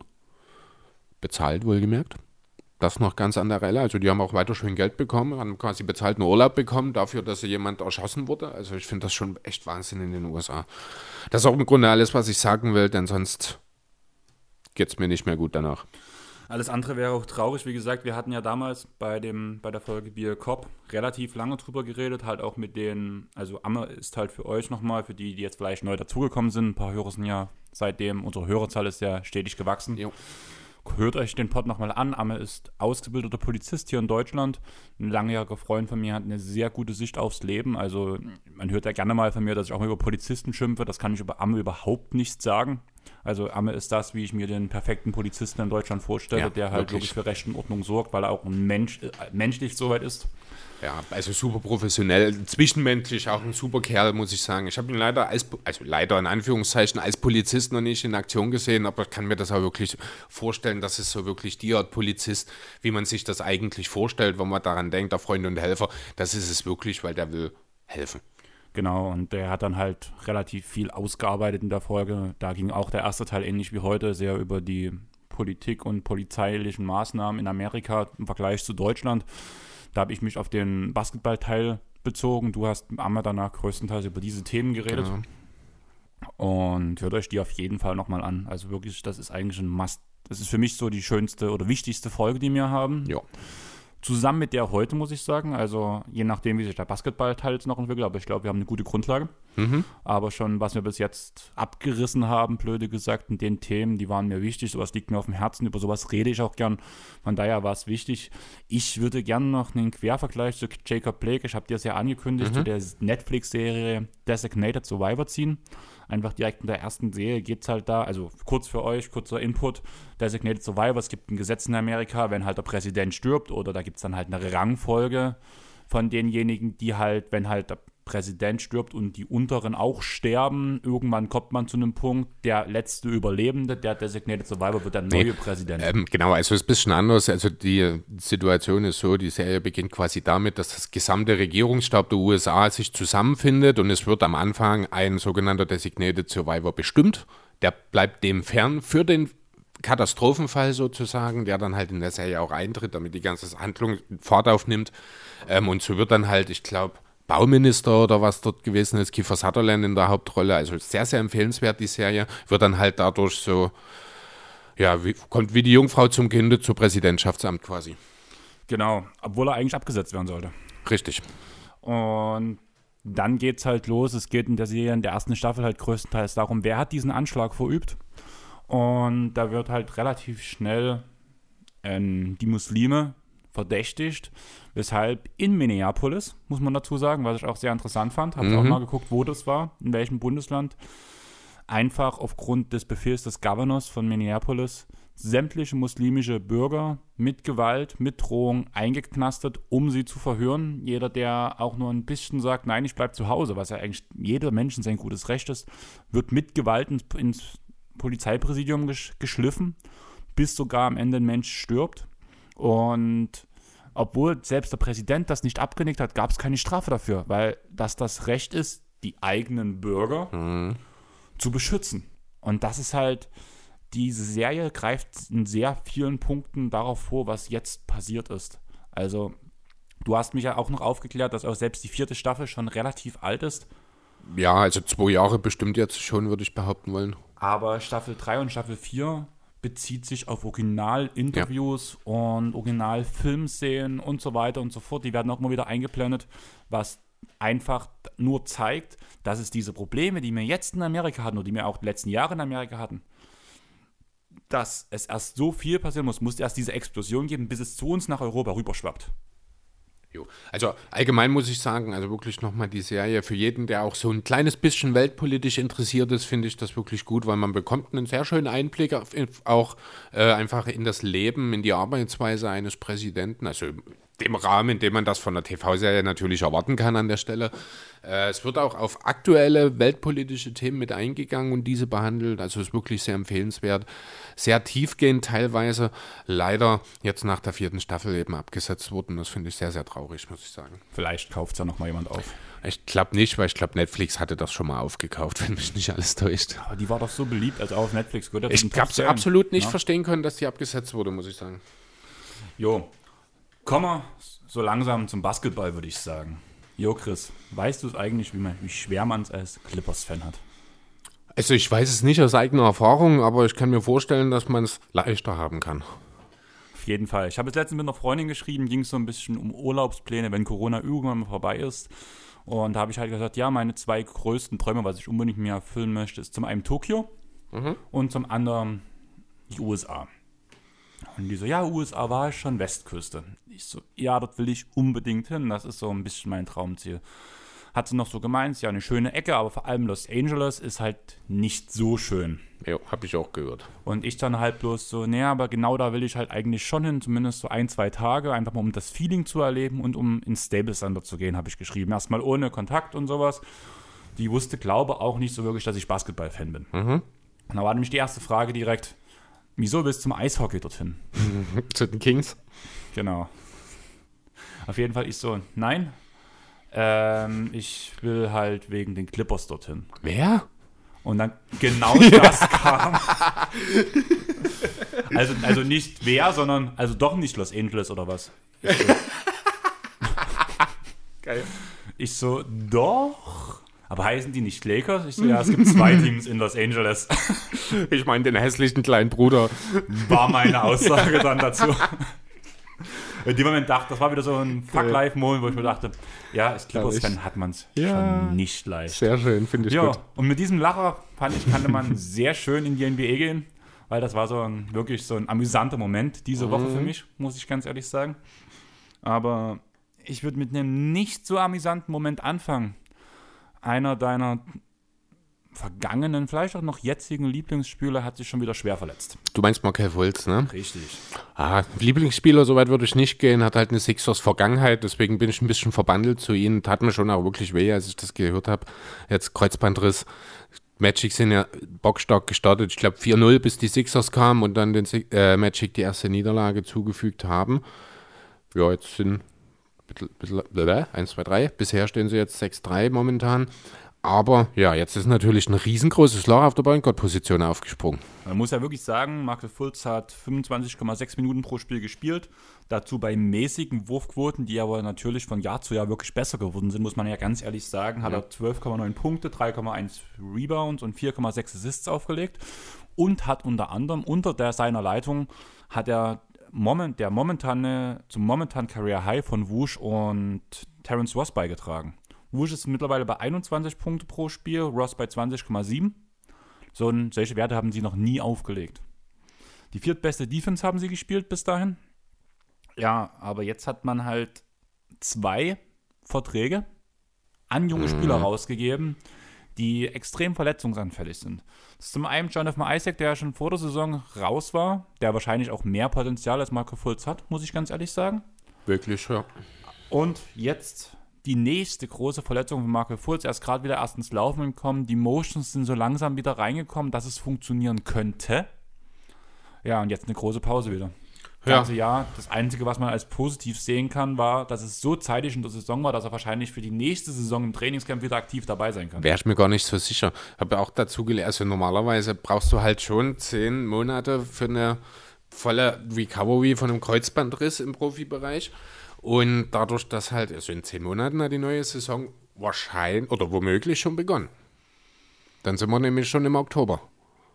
Ja, also zumindest, also fürs Trainingscamp sehe ich, also da muss schon wirklich eine perfekte Recovery bei ihm erfolgen, dass er fürs Trainingscamp das waren halt die Aussagen ist. der Magic. Äh, ja, man ist natürlich optimistisch. Ich sehe es nicht kommen, um ehrlich zu sein, weil ich halt, wie gesagt, nicht glaube, dass man in einem halben Jahr sich hundertprozentig von einem Kreuzbandriss wieder erholen kann oder von acht oder in acht Monaten. Aber bin auch durchaus bereit, mich da vom Gegenteil überzeugen zu lassen. Ich würde mich auf jeden Fall freuen von dem, für, für den Jungen. Auf Seine Bewegungen sahen diese Saison extrem smooth aus, muss man sagen. Kam gut zum Korb durch. Ja, und auch mit einem Selbstbewusstsein endlich wieder aufgetreten, was ihm ja völlig verloren gegangen ist. Defensiv war er ohnehin immer relativ gut, fand ich, ein guter Playmaker. Also das ist schon die Art, auch wenn er wahrscheinlich jetzt nicht unbedingt mehr zum All-Star werden wird, ist das schon die Art Point Guard, die man, ja, die man sich schon irgendwo wünscht. Ein guter Verteidiger, ein guter Floor General, der auch in der Lage ist, selber zum Korb zu ziehen, vielleicht auch irgendwann mal einen Wurf solide trifft. Ja, stopp, du musst halt wirklich sagen, der Wurf an sich sieht bei Fultz wirklich nicht gut aus. Ich glaube, das steht bei 33% aus dem Feld, wenn ich mich nicht ganz täusche. Aber wirklich diese Abschlüsse direkt in Korbnähe. 39. 39. Die Abschlüsse direkt in Korbnähe tut er hochprozentig abschließen. Das ist ein ganz wichtiger Punkt. Dadurch, dass die Gegner ihn am Korb so verteidigen müssen, werden die Räume für Ross und für Vucevic frei, die deswegen diese hohen Zahlen derzeit auflegen. Hm. Ich schau gerade mal an die Shotshot von Fultz. Also die von BKUF, die ist ja noch mit Punkten und Kreisen sozusagen ausgeführt. Sieht nicht so gut aus, wenn ich ehrlich sein soll. Trifft, trifft aber so ein bisschen auch das, was die Magic ja eigentlich bisher dieses Jahr machen. Die sind ja unheimlich unmodern bisher, nehmen ja kaum Dreier, nehmen, ziehen allgemein verhältnismäßig selten zum Korb. Äh, genauso sieht im Grunde schon auch das Shotshot von Fulz aus, viele rote Kreuze von draußen. Auch viele rote Kreuze rund um die Zone im Zweierbereich in der Zone, also direkt am Korb, finde ich. Ohne, achso, man kann ja mal gucken, Shot Distance, ja gut. Am Ring trifft er 70 Prozent. Sind halt 12 von 17, ne? kleine Sample Size in acht Spielen. Geht man dann aber schon bei 3 bis 10 Fuß, dann sind es schon nur noch 44 Prozent. Ja, das ist ja das, was ich gesagt habe. Genau, ne? und das geht dann halt, zieht sich durch 10 bis 16 Fuß, 28 Prozent. 16 Fuß bis zur Dreierlinie 21 Prozent. Also der Wurf ist nach wie vor ein großes Problem bei Fulz. Aber da ist vielleicht jetzt ja auch ja, es klingt doof, aber die Verletzung gar nicht so schlecht, dadurch, dass es halt eine Beinsache ist. Er kann theoretisch jetzt an seiner Shooting Motion arbeiten, einige Monate. Vielleicht ist das langfristig, vorausgesetzt natürlich, dass da jetzt keine Folgeschäden im Knie auftreten, gar nicht unbedingt das Schlechteste für ihn. Ich muss gerade lachen. Das, was du gerade sagst, passt perfekt auf Fulz seinen Twitter-Post. Was hat er geschrieben? Gott hat einen Plan für mich. Und okay. ich weiß, dass dieses Unglück mich nur noch stärker machen wird. Ja, wer weiß. Also, ich halte es nicht für ausgeschlossen. Er ist ja schon jemand, von dem ich denke, dass er äh, ein Typ ist, der sich auch wirklich äh, in die Geschichte reinarbeitet und auch versucht, sich zu verbessern. Aber ja, ob dann wirklich diese Verletzungspause hilft, um ihn eine vernünftige Shot-Motion ja, bei ihm herbeizuführen, das müssen wir schauen. Auf jeden Fall, was ich wirklich als großes Problem jetzt für die Magic sehe, ist die Point Guard Rotation. Du hast jetzt dort einen Rookie in Cole Anthony, der das zwar überraschend gut macht, wie ich finde, sehr unaufgeregt, auch wenn der Wurf bisher noch nicht fällt. Aber ich glaube, der einzige andere Point Guard, den kann ich nicht mal mit Namen nennen, das ist ein Two-Way-Spieler, wenn mich nicht alles täuscht. Ist bei Orlando nicht Michael Carter Williams? Ja, okay, stimmt. Das wäre noch, aber ja, gut, ist jetzt Michael Carter Williams unbedingt die Lösung. Hat eine Vergangenheit. Ja, ist auch Rookie of the Year gewesen. Mhm. Ist aber jetzt auch nicht unbedingt die ultimative Lösung. Jordan Bone ist der andere, das ist ein Two-Way-Point Guard, 97 geborener, ja, wobei auch schon 24. Also das wird problematisch. Ich denke auch, wir müssen uns jetzt dann doch damit abfinden, dass es für die Magic verdammt schwer werden könnte, überhaupt Platz 10 zu erreichen. Sorry, Friedel. Habe ja. ich auch so nur in der Range gesehen und ohne Fulz und ohne Isaac ist das ja, halt. Keine Chance. Also ja. da müsste schon äh, gerade. Äh, nee, hier, wie heißt er, der Franzose mit seinem komischen Google-Namen, Fournier. Äh, don't Google it. Er müsste schon wieder ansatzweise auf das Niveau kommen, was er die letzten Jahre gezeigt hat. Er ist ja auch nicht so besonders gut in die Saison gestartet, aber halt auch gerade defensiv mit den potenziell womöglich zwei besten Verteidigern. Ich weiß nicht, wie man Gordon dort noch mit und Bamba mitfahren. Bamba spielt nicht. Aber Bamba ist halt, ja, Bamba ist ja auch wegen Covid noch sehr lange wahrscheinlich nicht da. Ähm, ja, also damit fehlen dir mindestens drei deiner vier besten Verteidiger im Team. Offensiv waren die Magic ohnehin immer sehr, sehr von Vucevic und individueller Qualität abhängig. Jetzt hast du abgesehen von Nicole Anthony eigentlich keinen mehr, der das Ganze ein bisschen organisieren kann. Ja, Terrence Ross. Also Terence Ross ist ja nur wirklich alles andere als ein Playmaker. Ja, aber der kann zumindest den Ball nach vorne bringen. Ja, also ganz ehrlich, Terence Ross würde ich das auch nur zweimal im Spiel machen lassen. Okay. Ganz ehrlich, also doch, Ross hat die Vorteile, dass er wirklich, wenn er hochprozentig abschließt, dass sie ihn ja wirklich teilweise in Double Teams schicken. Ja, aber deswegen ist er keiner, der einen Angriff initiiert oder der den freien Mitspieler findet. Du brauchst ja jemanden, der das Ganze ein bisschen organisiert und das kann eigentlich jetzt nur noch Cole Anthony sein. Und mit Abstrichen Michael Carter Williams. Das ist nicht unbedingt hm, etwas, worauf ich bauen würde. Hast du noch was zu den Magic? Möchtest du noch was loswerden? Ich habe eigentlich gar nichts. Ich vertraue mich voll auf dich. Weil, wie gesagt, eigentlich war das Hauptthema Fulz für mich. Mhm. Einfach bloß kurz drüber zu reden, das ist auch der Punkt, wo ich die wenigsten Stichpunkte dazu gemacht habe, muss ich ganz ehrlich sagen. Dann machen wir Deswegen weiter. würde ich einfach direkt weitergehen. Und wie sehr hyped bist du von den New York Knicks? Nicht so besonders. Es liegt aber in erster Linie daran, dass mein Rookie of the Year-Kandidat noch kein Spiel gespielt hat. Und dein NBA Fantasy-Spieler gedroppt werden musste. Und ich ihn jetzt, ja, ich habe jetzt wirklich mich schweren Herzens von Obi Toppin trennen müssen, weil er halt jetzt Mitte der Woche stand noch mal drin, dass er weitere sechs Spiele aussetzen wird. Ich bin ohnehin katastrophal schlecht in meine Fantasy-Saison gestartet. ich auch. In alle Ligen bin ich katastrophal schlecht gestartet. Ah, ich kann übrigens noch ein ganzes, ganz kurzes Update NFL geben. Ich wollte es eigentlich auch posten, aber die NFL Fantasy App schafft es nicht, das Finals Matchup mir anzuzeigen. Ich habe es leider verloren. Haken ab, also mit weniger als zwei Punkten Unterschied am Ende. Ich bin ja, ich gehöre ja zu den NFL Fantasy Spielern, die überhaupt gar keine Ahnung von der Fantasy, äh, von der NFL haben. Ähm, ich hoffe, ich kriege es irgendwie die Woche nochmal hin, dass ich dieses Matchup sehe und es nochmal posten kann. Ich bin also der zweitbeste Fantasy-Spieler in Sachen NFL bei uns in der Gruppe. Sehr und gut. damit ungefähr, also im Übrigen mit der schlechtesten Bilanz ja in, diese, in die Playoffs gegangen. Von daher, ich bin zufrieden. Hast du mitbekommen, dass wir in unserer Fantasy League einen Spielerwechsel drin hatten? Nee, Dass Martin raus ist? nee. Aufgrund von familiären Umständen hat er jetzt seine kompletten Fantasy-Ligen runtergeschraubt, was mir noch eine neue Fantasy-League beschert hat. Jetzt äh, bin jetzt in der fünften drin. Okay. Bin jetzt in einer von jeden Tag NBA, wo halt auch Jonathan und Patrick Preisen alle mit dabei sind. Arne Brandt ist mit in der Liga drin. Also eine recht hohe, interessante Liga, muss ich sagen. Okay. Und aus der Liga hat sich jetzt ein Malte bei uns angeschlossen. Der wird auch noch zukünftig in unserer WhatsApp-Gruppe mit vertreten sein. Wir wollten noch mal schreiben, bevor wir das alles danach machen. Er ist auf jeden Fall schon, er kümmert sich schon um das Team. Und ich bin gespannt, wie es wird. Ich habe jetzt auch ja Gallo rausschmeißen müssen bei mir. Einfach weil auch lange Verletzungen und ich wollte halt einfach Garland und Kemba behalten, weil ich da mehr Potenzial als bei Gallo sehe von der Bank. Möglich. Und habe mir stattdessen Rudy Gay geholt, der bis jetzt ja auch eine ganz ansprechende Saison spielt, Fantasy-mäßig. Jo, der vor allem auch endlich rausgefunden hat, wie man Anthony Davis stoppen kann. Was meinst du jetzt genau? Gab es eine Situation jetzt diese Woche, da sind sie unterm Korb, äh, ja, kollidiert, sage ich mal, und auf den Boden gefallen und Davis landet da auf Rudy G. Und G hat ihn von hinten in den Schwitzkasten genommen, so als Fake, so als, Show, als Gag quasi und hat ihn quasi fixiert. Okay, Fand ich super, als ich das gesehen habe. Habe ich tatsächlich nicht gesehen. Aber zurück zum Thema New York Knicks. Das war wieder gerade das perfekte Beispiel. Wir wollen ein Thema ansprechen.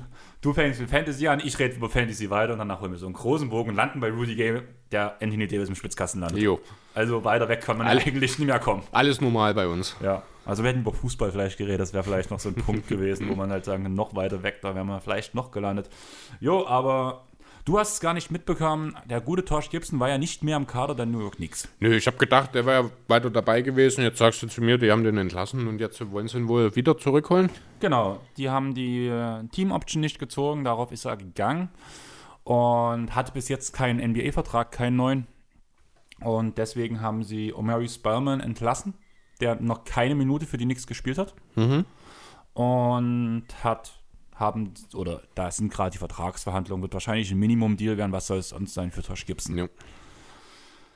Jo, für die New York Knicks sieht es den Umständen entsprechend ja eigentlich ganz gut aus diese Saison, muss man ja wirklich sagen. Jo. Ich wollte mir eigentlich noch einen, ähm, die Win-Percentage hinschreiben. Das habe ich vergessen, weil die ja die letzte Nacht gespielt haben. Davor stand 5 zu 4. 5 zu 4, also haben sie verloren die Nacht. Mhm. Das hatte ich dann heute früh, wo ich nicht mehr schlafen konnte, komplett vergessen. Ja, was denken sich die New York Knicks?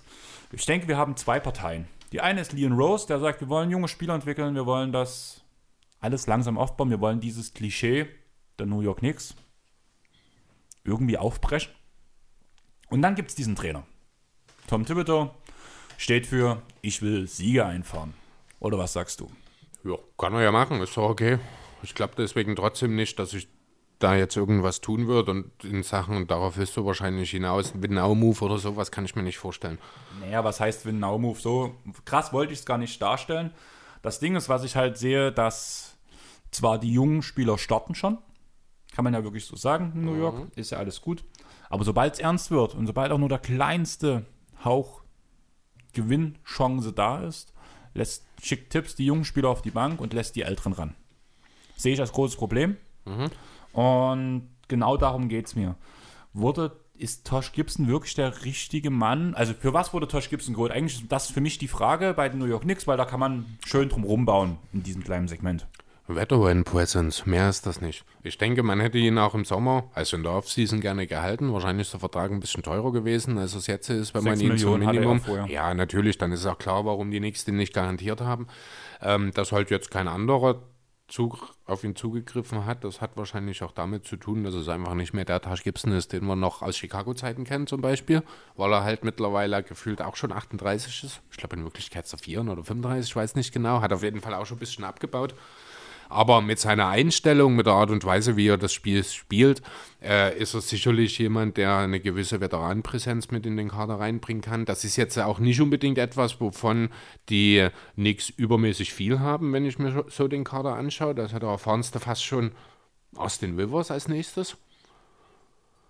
Das denke ich ist dann in erster Linie da die Idee, die man dahinter sieht. Rein sportlich wird Tasch Gibson die Knicks sicherlich nicht auf das nächste Level hieven. Das Ding ist, also ich würde erstmal kurz über diesen, wie du gerade gesagt hast, ich habe ja auch so ein paar Na oder Stichpunkte aufgeschrieben. Mhm. Pro Veteran Leader habe ich halt dazu geschrieben. Ähm, nie negative Schlagzeilen. Ich kann mich nicht anders von Tausch. Gibt es mal irgendwann irgendwas Negatives nicht so gehört richtig, habe? Ja. Ist ein Vollblut-Profi, hat eigentlich schon sämtliche Situationen gesehen, die man sich so vorstellen kann. Mhm. Außer die Finals vielleicht. Aber sonst halt echt alles, im ja. Sinne sogar, wie ein einzelner Spieler ein komplettes Team zerlegen kann, im Sinne von Jimmy Butler die Timberwolves, unter Tom Thibodeau, ja. genauso wie er schon bei den Bulls unter Tom Thibodeau war. Mhm. Ist jetzt auch keine Überraschung, dass Tipps auf seine alten Bulls-Freunde spitz ist. Das und kennen wir ja schon. Das ist halt genau das, was mir ein bisschen Angst macht. Du denkst Aber an Derrick Rose? Dazu später. Okay. Ähm, er kann ein guter Mentor, finde ich, sein für Mitchell Robinson und Obi Toppin. Ja.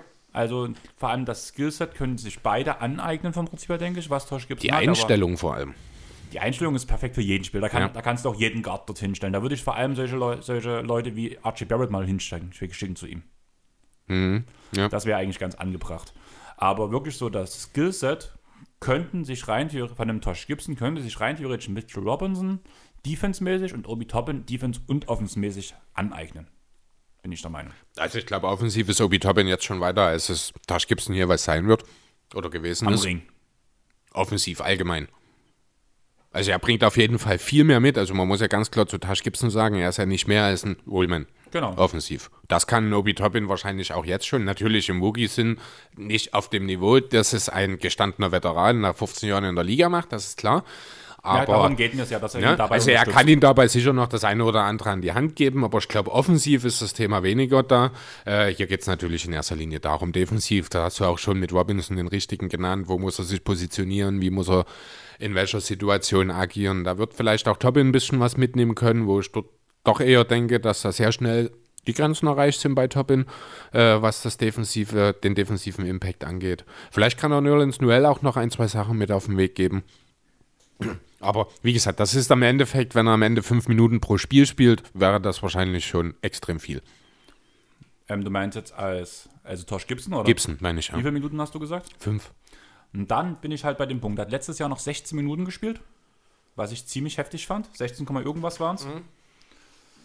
Jo, jetzt äh, habe ich mir so ein paar Stichpunkte. Ich habe es jetzt pro Spielen genannt, also im Sinne von er spielt wirklich, okay. weil die nix oder weil Tipps der Trainer ist, blöd gesagt wäre wieder die, der Punkt. Tipps lässt lieber Vertraute in Anführungsstrichen spielen als junge Spieler. Da war ja noch nie so ein Rookie-Coach.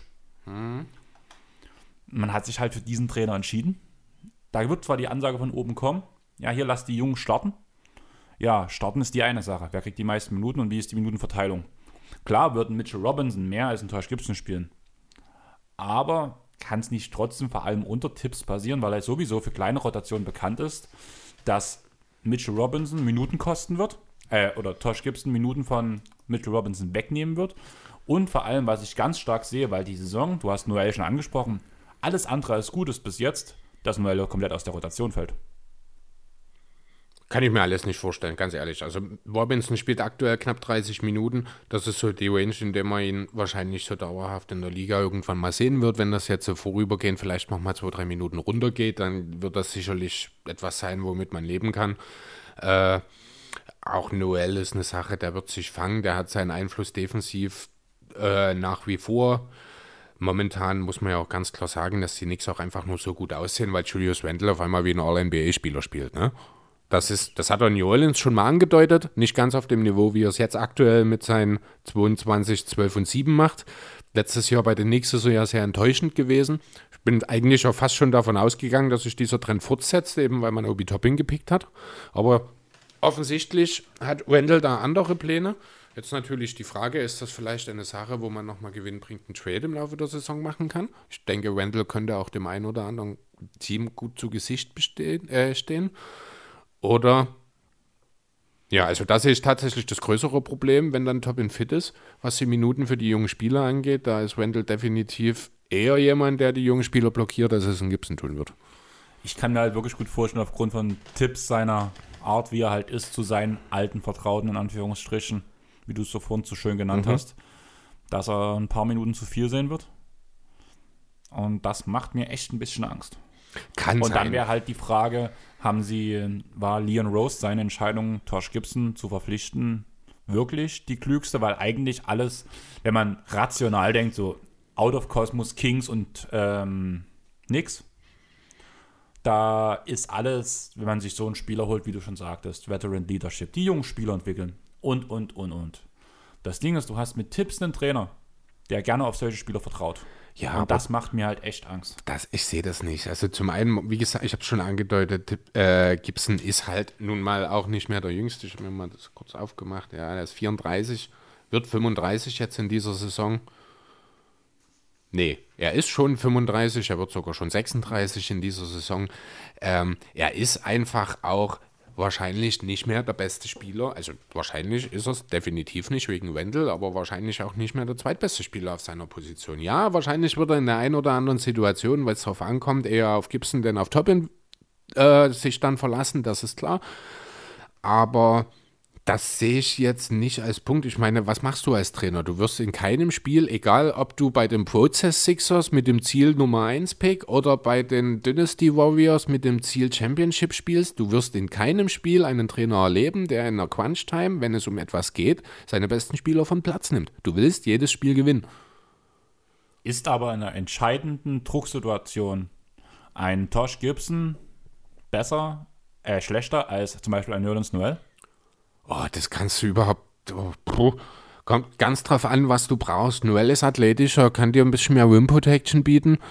Äh, dann ist die Frage, wer steht daneben? Du hast Wendell, du hast Robinson, du hast irgendwann Toppin, du hast Noel, du hast. Rivers äh, in solchen Situationen. Rivers? In welcher Welt ist Rivers ein Big Man? Ach so, ich, ich dachte jetzt, wie Ach so, wer neben nee. ihm steht auf dem Naja, Feld. ja, also ich rede von der Big Man-Rotation gerade dort. Ja, aber ich habe das so Ja? aufgefasst, als wolltest du gerade, wer steht am Ende des Spiels Ja? mit ihm zusammen auf dem Feld. Ach so, nee, wer aus den Big Men, Ja, darauf wollte ich okay. hinaus. Ne? Da, na, genau, also du hast ja ein halbes Dutzend Big Men, die du in irgendeiner Form kombinieren kannst. Ich stelle mir gerade Rivers als Vor- Big Man vor. Du, ganz ehrlich, bei 2K spiele ich gerade mit dem Gedanken, Matthias Teibold zum Vierer zu machen. Bei 2K, My Team, habe ich gerade das Problem, dass Clay Thompson irgendwie jedes Mal switcht die Rotation. Mhm. Also ohne, dass ich da was aktiv dafür mache und den Big Man verteidigt. Passiert mir auch ab und zu mal, ja. Das ist gerade extrem oft. Mhm. Und Clay Thompson macht das extrem gut. Das sowieso. Also ich habe auch äh, in mein, also ich bin jetzt zum zweiten Mal in meiner Fantasy Draft My League Champion geworden im Finale gegen die Nuggets um LeBron James. Und ich habe dort äh, ja, Marcus Smart teilweise auf LeBron gestellt und der kommt nicht dran vorbei. Ich habe dem so oft das Tripling weggenommen, weil der einfach nicht zur Zone kommt. Das Smart steht einfach da und LeBron muss den Ball aufnehmen. Ist wirklich so, es ist irre. Der Smart steht einfach da, tut danach rückwärts in die Lücke einparken. Ja, genau, der piept noch kurz. Und dann startet er ein Fastbreak. Ja, nee, aber also ich, weil du gerade äh, Rivers als Power Forward, ich kann mir wirklich, also ich überlege gerade Tybull, weil halt Covington langsam auch ins Alter kommt und seine defensiven Qualitäten verliert dann natürlich mit der Zeit. So wie in der richtigen Welt Weit okay. Ja, ja, so ein bisschen.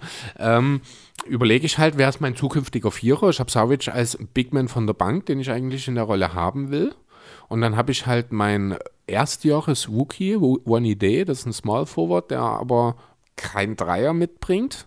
Oder eben Matthias Teibold, der momentan noch als primärer Verteidiger von der Bank kommt und dann wahrscheinlich die Line-Up mit Brockton, Doncic, Posingis und Brockton, Doncic, ach so, und Smart natürlich äh, ergänzen sollte. Wäre natürlich defensiv absolut irre. Fände ich total geil. Muss ich mal gucken, ob ich das umsetze. Ist auf jeden Fall eine Idee, die mir eigentlich ganz gut gefällt. Du kannst bei sowas ja, wenn du solche Spiele machst, zum Beispiel wenn du Champion wirst, auch mal eine Insta-Story für sowas posten. Könnte ich eigentlich machen, ne? aber du weißt ja, meine Social-Media-Aktivitäten, die sind sehr, sehr streaky wie der Wurf von Danny Queen. Jo. ähm, zurück zu den Knicks, weil ich bin heute mal der rote Faden. Das kriege ich momentan, glaube ich, immer noch, finde ich, ganz gut auf die Themen zurück, die wir hatten. Jo, was machen nun die Knicks? Also ich habe mir so als kleine Stichpunkt geschrieben, ich denke schon, dass Leon Rose einen voll auf die Jungen setzen möchte. Mir macht es ein bisschen Angst, dass Zips was anderes möchte als Leon Rose. Deswegen werden die Jungen schon starten, aber in den entscheidenden Situationen werden doch die Veteranen spielen, weil Tipps bekanntlich auf Veteranen setzt. Er war noch nie der Spieler, der junge Spieler entwickelt hat, äh, noch nie der Trainer, der junge Spieler entwickelt hat. Das sehe ich als ein Riesenproblem. Im Endeffekt wird Gibson von der Bank kommen, wird weniger Minuten als im letzten Jahr spielen, werden wahrscheinlich bloß so 10 sein. Aber gerade wenn man so ein bisschen Erfahrung auf dem Feld braucht, wird Gibson jede Minute kriegen, die er will, beziehungsweise nicht mal die er will, sondern die, Tipps will. Und ich würde damit einfach diesen Punkt beenden mit Eis. Machen wir so. Machen wir so. ähm, jo, das waren unsere Basketballthemen. Schönen Abend noch. Ciao. Nein, wir haben noch ein paar Hörerfragen. Was mir gerade einfällt, Chris, möchtest du mal kurz unseren Twitter-Account checken? Möchte Weil ich? da habe ich auch gefragt nach Hörerfragen und natürlich habe ich, weil ich ja Twitter so null affin bin, aber wir haben halt nicht viele Follower auf Twitter, also folgt uns mal auf Twitter. Wir machen zwar nicht viel, aber folgt uns mal dort. Da will ich eigentlich Chris noch, also kurze Info an euch, da will ich eigentlich Chris dran ansetzen, da soll ich alle Social Media deinstallieren und nur noch Twitter machen. Aha, kannst du knicken. Wieso? Ähm, ne, ich glaube, hier ist nichts. Ah, Das habe ich mir schon fast gedacht. Deswegen aufs altbekannte Instagram zurückgegriffen. Gab es vier Fragen. Und ich würde mit der ersten Frage direkt starten. Die wird größtenteils an dich gehen, Chris. Ich habe mir da auch ein bisschen Gedanken drüber gemacht und habe ein schönes Synonym für deine drei Starspieler gefunden, die man wahrscheinlich bei dieses Synonym kann man bei jedem Team nehmen, was drei Starspieler hat. Deswegen ist es eigentlich völlig sinnlos und dumm. Aber ich fand es trotzdem ganz schön. Hab gerade Devil May Cry dabei gespielt und hab's abgeschlachtet. Von daher, so würde ich das bei den Sixers auch gerne sehen, wenn die Clippers gegen sie spielen. Von daher gewinnt Philly den First Seed. Willst du mir erst mal sagen, was du gerade eigentlich gesagt hast? Welches, welchen Namen du meinst? Ich hätte jetzt gesagt, du redest erstmal, Ach danach so. sage ich dir, was ich, was ich für einen Namen habe. Aha, okay. Ja, ähm, ja. Gewinnt Willi den First Seed? Keine Ahnung. Also, wenn es eine Saison gab, in der das nicht zu bedingten war, dann ist es diese. Perfektes Beispiel ist jetzt die aktuelle Situation im Kader der Sixers. Ich lese mal kurz eine Liste von Namen vor, die für das nächste Spiel äh, verfügbar sind. Moment, wo habe ich es? Das ist schon wieder so lange her.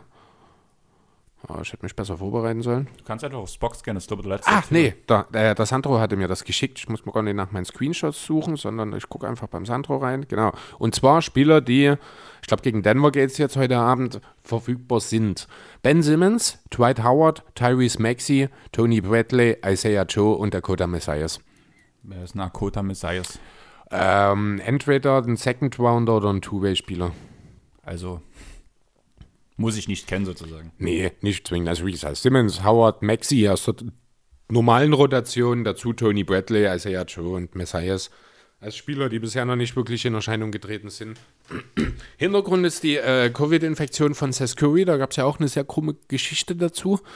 Äh, in dem Spiel, oder an dem Tag, an dem seine Covid-Erkrankung festgestellt wurde, hat er nämlich am Anfang des Spiels nur auf der Bank gesessen. Er war nicht beim Spiel dabei, also er hat nicht gespielt, aber er war noch im Umfeld des Teams, weil die Ergebnisse noch nicht da waren. Und ich glaube, im Laufe des ersten Viertels sind die Ergebnisse dann bekannt geworden. Daraufhin ist er dann natürlich unmittelbar isoliert worden. Aber ja, zu spät. Jo, also man weiß natürlich nicht, ob es jetzt durch Curry kam. Er saß natürlich auch mit Maske da und ich habe jetzt auch nichts gelesen, dass er in irgendeiner Form gegen das Protokoll verstoßen hätte. Aber Fakt ist, das ist ein bisschen sehr, sehr dumm gelaufen. Wenn die Testergebnisse vor Spielbeginn noch nicht da sind, dann muss man vielleicht auch so eine leichte Frage hinter das Hygienekonzept stellen, finde ich. Ähm, ja, und die Konsequenz daraus ist halt jetzt, dass zwei Drittel des Kaders offenbar zumindest erstmal vorsorglich in Quarantäne sind. Testergebnisse sind zum jetzigen Zeitpunkt noch nicht da.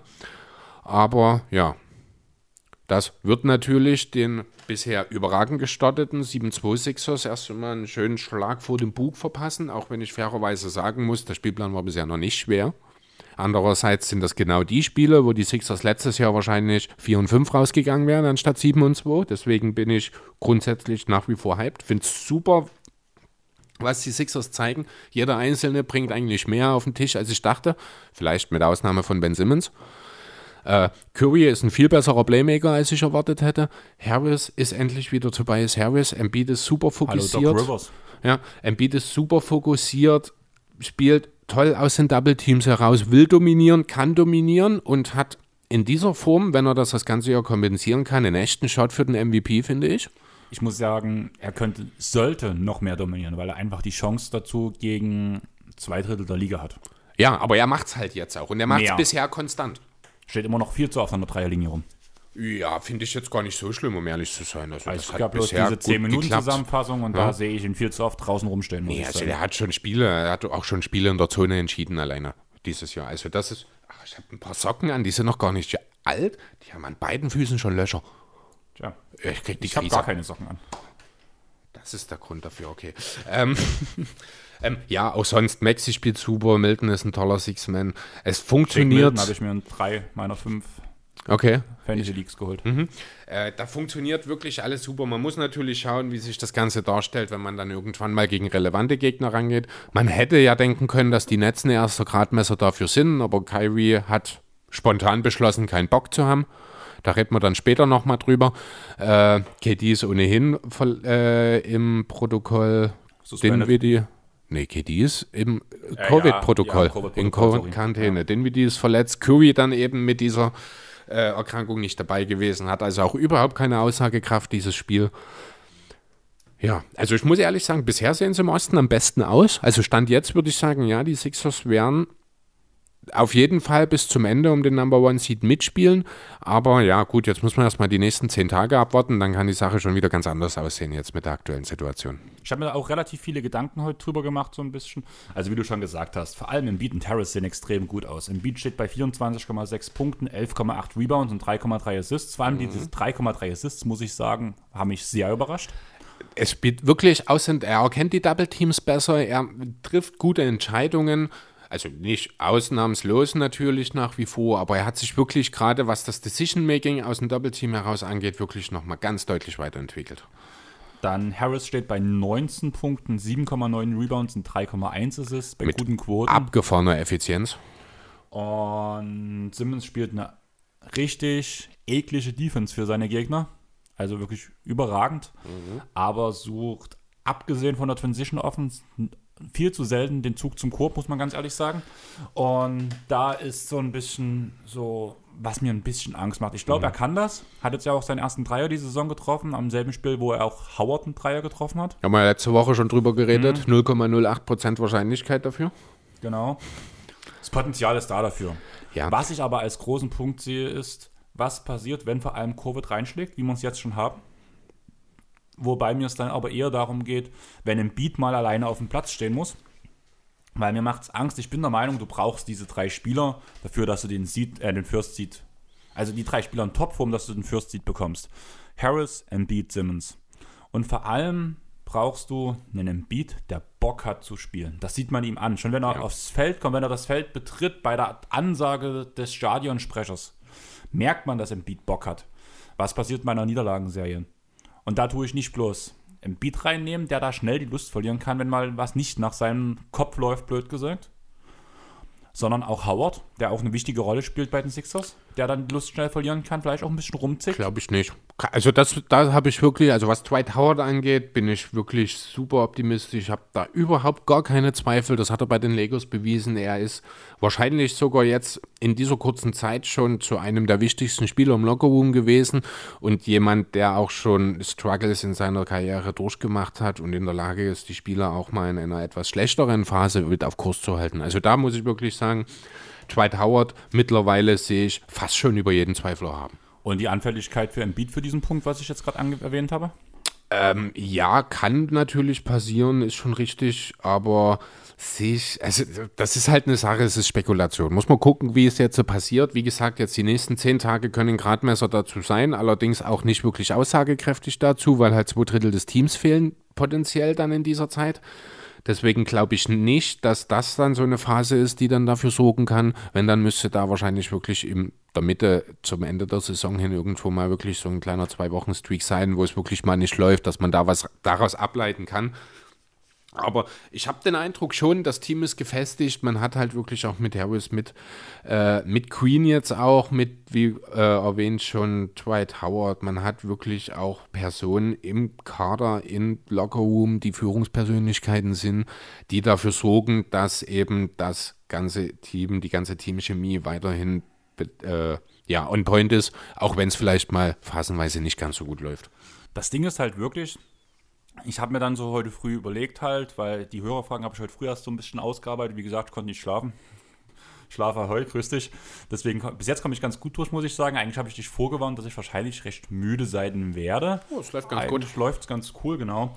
Und ich habe mir halt wirklich so heute früh die Frage gestellt, ja, wenn ich jetzt die Top-Teams so sehe der NBA, welches Team sehe ich am anfälligsten, wenn es mal nicht so läuft?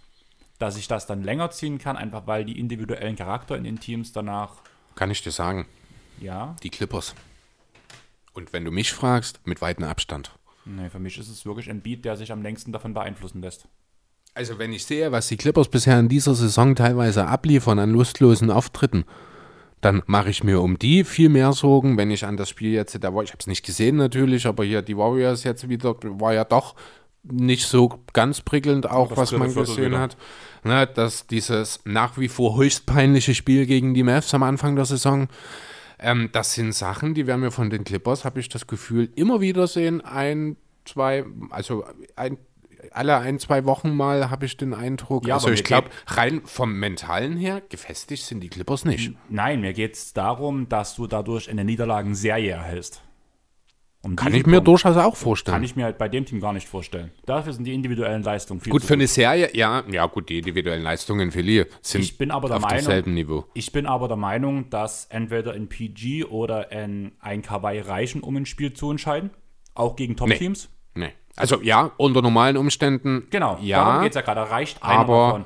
Während ich bei Philly den Punkt sehe, dass nee. wenn Embiid demotiviert ist, mir geht es wirklich um diesen Embiid-Punkt, weder ein Harris noch ein Simmons können ein Spiel allein entscheiden. Oh, doch. Und wie? Ben, selbst Ben Simmons hat das in dem Streak, als Embiid damals gefehlt hat, vor anderthalb Jahren, haben die Sixers einen 16-Siegelauf hingelegt. Du sagst, es vor anderthalb Jahren, dass er noch ja, eine Zone gezogen hat, attackiert, das macht er nicht mehr. Er hat das jetzt, da wäre ich jetzt auch noch drauf gekommen, er hat das jetzt auch in den letzten Spielen wieder ein bisschen besser gemacht. Ich habe das ja letzte Woche auch so als Overreaction ein bisschen sehr kritisch gesehen, aber ich habe dann auch äh, jetzt in dieser Woche wieder Situation gesehen, was grundsätzlich häufiger passiert. Ben Simmons ist ohne Ball viel mehr unterwegs als in den letzten Jahren. Also da ist kein Worten in der Ecke oder Worten im Danko-Spot mehr, also nicht mehr so viel jedenfalls. Er cuttet auch, er hat halt auch mehr Playmaker neben sich jetzt. Er kann mal von Shake bedient werden. Äh, Maxi kann das, Curry kann das. Also es gibt halt auch grundsätzlich neben Simmons mehr fähigere Passer, auch wenn so der ganz klare zweite Ballhändler nach wie vor so ein bisschen abgeht. Ähm, und Simmons ist halt auch clever genug und hat halt offenbar, so scheint das jetzt, den Schritt gemacht und versucht jetzt auch Offball effektiver zu sein und das sieht auch besser aus. Also ich will jetzt noch nicht ganz die ganze Sache, ja, schwarz reden, will ich mal in der Sache sagen. Natürlich, also ist alles berechtigt, was du sagst. Das sind alles auch Sachen, die man so erkennen kann. Aber ich habe ja einen Silberstreif gesehen, sage ich mal, jetzt in den letzten Tagen, muss ich sagen. Ich habe auch einen Silberstreif gesehen. Deswegen würde ich direkt zur nächsten Hörerfrage kommen. Mhm. Ist dein, also ging auch wieder von Sandro aus. Eure größte Überraschung und Enttäuschung bisher in der Saison? Ähm, ja, Enttäuschung, denke ich, sind wir uns relativ einig, dass wir da über die Raptors reden müssen, oder? Ja, ich habe es für mich persönlich genommen. Mhm. Weil hat Also, er ja geschrieben, so ein bisschen so. Ja, also nee, ich uns, dachte jetzt eigentlich, das dass du das auch so siehst, dass auch du die Raptors als, ich, erwarte ich jetzt, dass auch du die Raptors so ein bisschen als Enttäuschung siehst bisher. Sie sind eine Enttäuschung, ja, aber es ist für mich nicht die größte Enttäuschung, muss ich sagen. Und meine größte Enttäuschung ist für die meisten, glaube ich, nicht eine, so eine große Enttäuschung. Mir geht es bei der größten Enttäuschung eher darum, für mich persönlich, weil ich viel mehr erwartet habe diese Saison. Also viel, viel mehr. Und das wäre Jason Tatum. Dein MVP-Pick. Ja. Tja, Also ich habe dich gewarnt. Es ist halt schwierig, einen MVP danach, also MVP-Zahlen aufzulegen, aber es sieht momentan halt echt noch nicht so gut aus. Wenn man auf die blanken Zahlen schaut mit 26,3 Punkten, 7,3 Rebounds, 4 Assists, klingt erstmal ganz okay, muss ich sagen. Aber auch die Gesamtzahlen, auch mit Quoten, sehen eigentlich auch okay aus, sage ich mal so. Quoten sehen sehr gut aus, muss ich sogar sagen. Ja, habe ich auch so stehen. Sieht nicht schlecht aus, Quoten sehen, sehen eigentlich gut aus, aber sind es MVP-Quoten, muss man ganz ehrlich sagen. Natürlich. Also die Quoten, die reinen Quoten. Warte, lass mich kurz gucken. 43,8% Dreier bei 8 Versuchen, 74,4% Field Goal Quote bei 21 Versuchen auf 27 Punkte, dazu Du kannst 7 ja mal in die Advanced Stats runterrutschen. Du Weil hast ja dann- jetzt, du hast ja. ja. jetzt nur von den Quoten Ja. geredet. Da sage ich ganz klar ja. Kommt jetzt weiter. Ich habe ja, wie gesagt, ich hatte Mhm. früh genug Zeit. ich habe mich ein bisschen reingelesen, ein bisschen hin und her geguckt. Guck mal nicht zu den Advanced Stats. Ah doch, kannst du Ich bin machen. schon da. Kannst machen, alles Bestes Two-Shooting seiner Karriere. Ja, Höchste, drei, nee, zweithöchste Dreier-Attempt-Rate seiner Karriere bei bester Quote. Finde ich jetzt auch nicht so schlecht. Äh, was mir hier.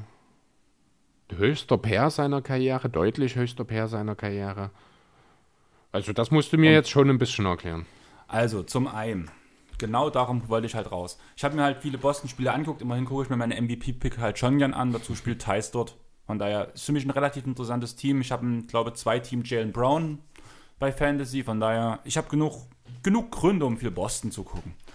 Was mir zum einen auffällt, ist, dass Tatum ein ganz schönes Ego-Schwein ist aus meiner Sicht. Zum allerersten Mal so ein bisschen Boston mehr gucken. Man merkt bei Tatum und bei Brown, wenn es bei anderen nicht läuft, versuchen sie zu übernehmen, gehen in ISOs.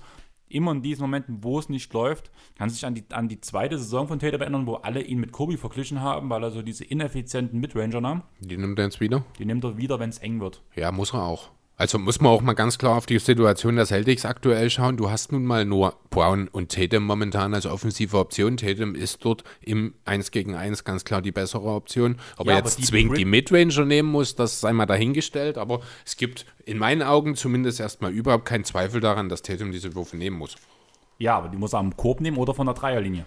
Ja, das ist natürlich umso schwieriger, Nicht wenn einen Turnaround-Jumper aus der Midrange. Den nimmt Ja. er viel zu oft in Ja, entscheidenden aber Spielen. wie willst du in entscheidenden Spielen, wenn du die einzige Option bist offensiv? Die, du, das ist dasselbe Problem, was Janis in den Playoffs hat. Du kannst eine Mauer um ihn herum eröffnen. Du kannst alleine, also ich verstehe, was du meinst. Ich habe jetzt die Spiele nicht gesehen, aber ich verstehe durchaus, dass Tatum das macht, weil ich einfach ohne jetzt die Bilder vor Augen zu äh, haben, der Meinung bin, dass man sich halt gerade defensiv momentan bei den Celtics, also bei den Gegnern der Celtics, super auf Tatum einschießen kann und ihm den Korb me- nehmen kann, den Weg zum Korb.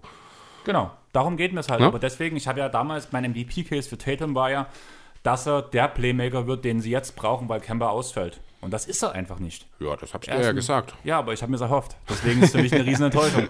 Weil er hat schon, die Assist-Werte sind hochgegangen. Aber es ist nicht das, was ich erwartet habe. Ich habe halt wirklich viel mehr erwartet. Beim Plus-Minus steht er bei plus 5. Erstmal nicht schlecht, bester Wert des Teams. Was schätzt du denn, auf welchem Platz das im Ligaschnitt ist? Keine Ahnung. Wahrscheinlich nicht so gut.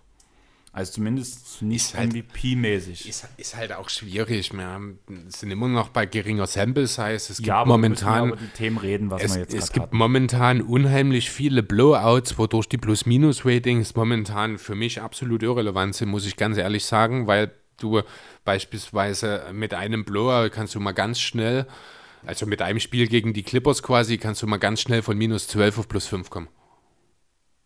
Ja, Kann genauso gut auch andersrum gehen, ne? Deswegen, Das ist, das ist halt diese Sample Size gerade der Zeit. Mhm. Und wie gesagt, ich habe mir halt nun viele Spiele auch angeguckt von Tatum. Und er gefällt mir, ich krieg halt nicht das, was ich erwartet habe. Deswegen ist für mich halt die größte Enttäuschung für mich. Okay, also kann ich verstehen. Wie gesagt, für mich nicht, weil ich, für mich ist das jetzt keine große Überraschung an der Stelle. Ich bin da schon durchaus mehr überrascht davon, dass die Raptors so gar nicht in die Spur kommen. Ich Auch wenn es das ein halt absehbar. Stück weit erwartbar war. Aber dass es halt jetzt wirklich so deutlich ist. Ich meine, die stehen jetzt 2-6, da funktioniert gar nichts. Siakam ist weit von Normalform entfernt.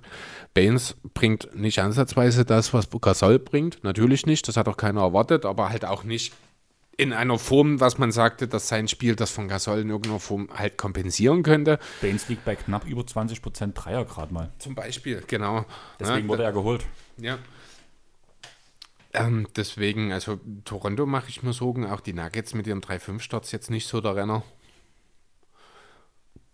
Aber auch dort hat man, haben wir eigentlich im Vorfeld schon gesagt, dass es Probleme geben wird. Und Da hast du sie ja noch, also sowohl Toronto als auch ähm, Denver. Denver hast du ja deutlich besser gesehen als ich. Ja. Ja, mittlerweile muss man da auch schon ein bisschen mit Vorsicht rangehen an die ganze Geschichte. Hast du eine positive Überraschung? Ja, etwas, also ich glaube, das hat man auf uns schon ein bisschen gemerkt, wo du bei, von den Clippers so negativ geredet hast. Ich sehe die Clippers durchaus positiver als du. Okay. Habe auch alle Spiele gesehen. Aber das war ja auch bei unserer, ähm, bei unserem Power Ranking, dass ich ja die Clippers wesentlich weiter hinter, hinten gesehen habe als du. Ja. Also du hast sie ja auf Platz 2, ich habe sie auf Platz 4 oder 5 gesehen gehabt. Und ich bekomme derzeit mehr, als ich erwartet habe, muss ich Okay. ganz ehrlich sagen, wie fertig das Team aussieht an sich.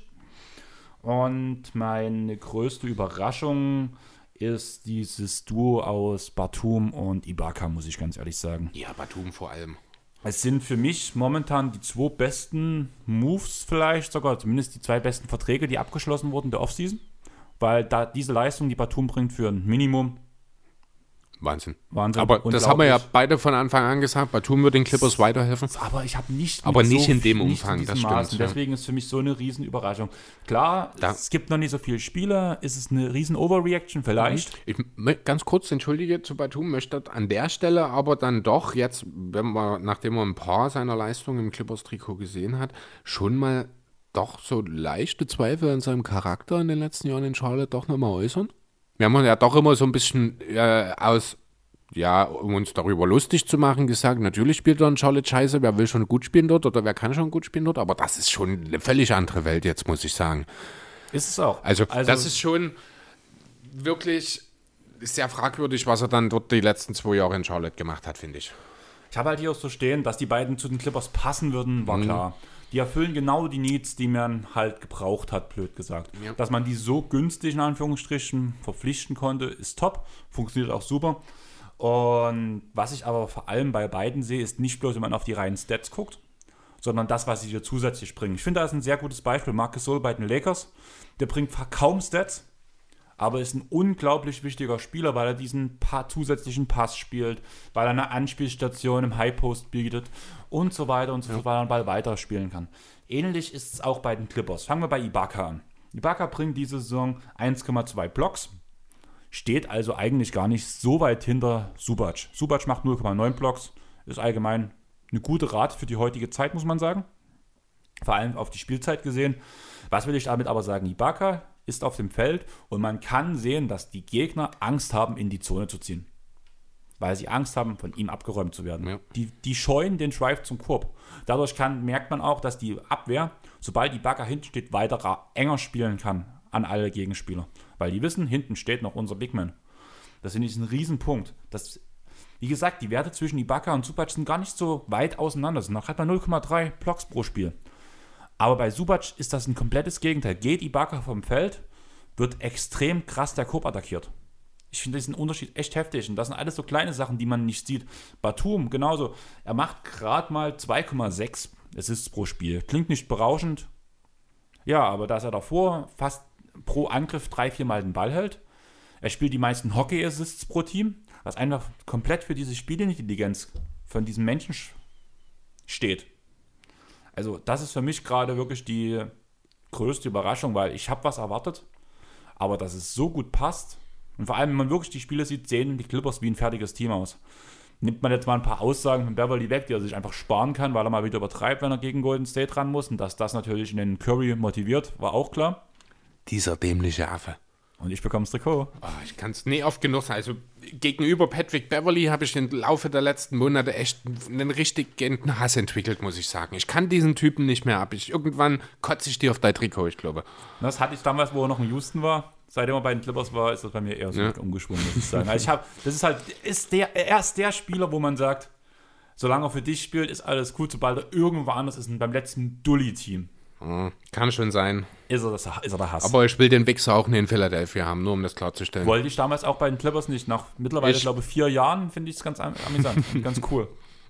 Einfach, also bei mir hat, glaube ich, der Umschwung wirklich in diesem Jahr bei den ja, Clippers es mit Gallo und was Harris. anderes, wenn er in einem eigenen Team spielt, das ist schon klar. Also das hat wirklich dort dieses Jahr, wo sie halt alle überrascht haben.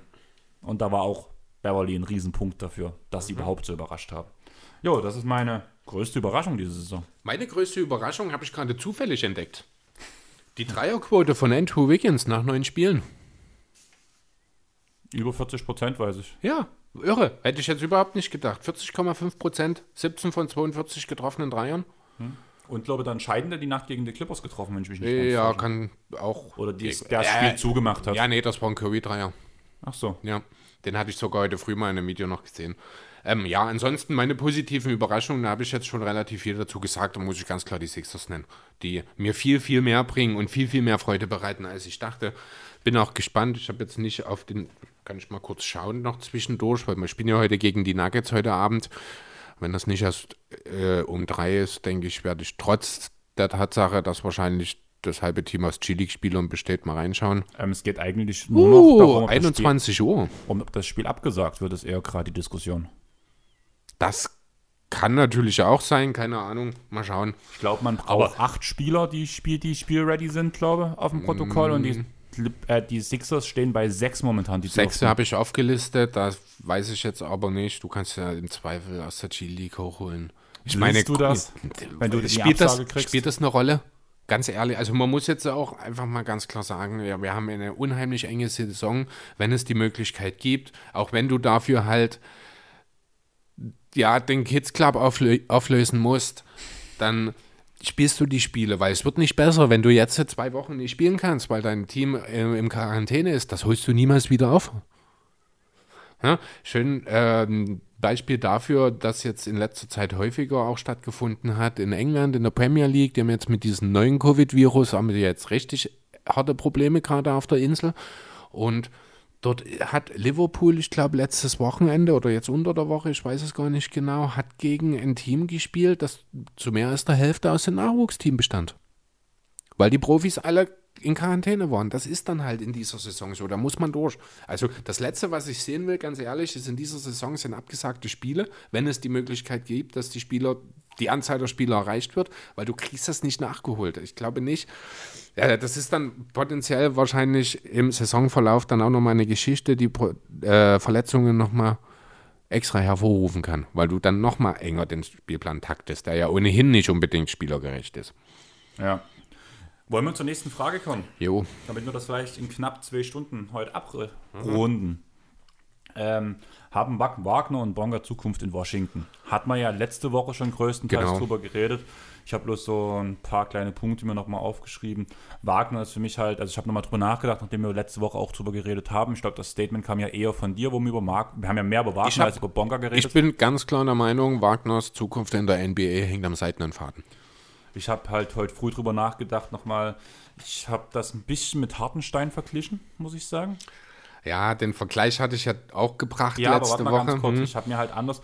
Wagner ist momentan einen Platz in der NBA zu bekommen. Also eine Bryant oder Lopez-Verletzung davon entfernt. Ich weiß gar nicht, ob es bei den Korbjägern oder bei.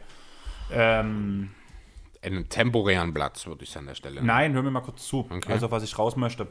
Wenn sich einer von den beiden verletzt, er dadurch automatisch Spielzeit bekommt, was der Fall sein wird, und er in diesem Zeitraum gute Leistungen bringt, wird nach der Saison irgendein Team ihm einen Vertrag geben. Und danach kommt es auf an, dort wird er Spielzeit bekommen, dann kommt es auf an, wie er sich entwickelt, wie er ins Team passt. Das Ding ist, wenn er keine Zeit bekommt, sind die schlechten letzten Leistungen, die man bei ihm gesehen hat, einfach zu präsent im Kopf, dass ich denke, dass er dann in die G-League gehen wird.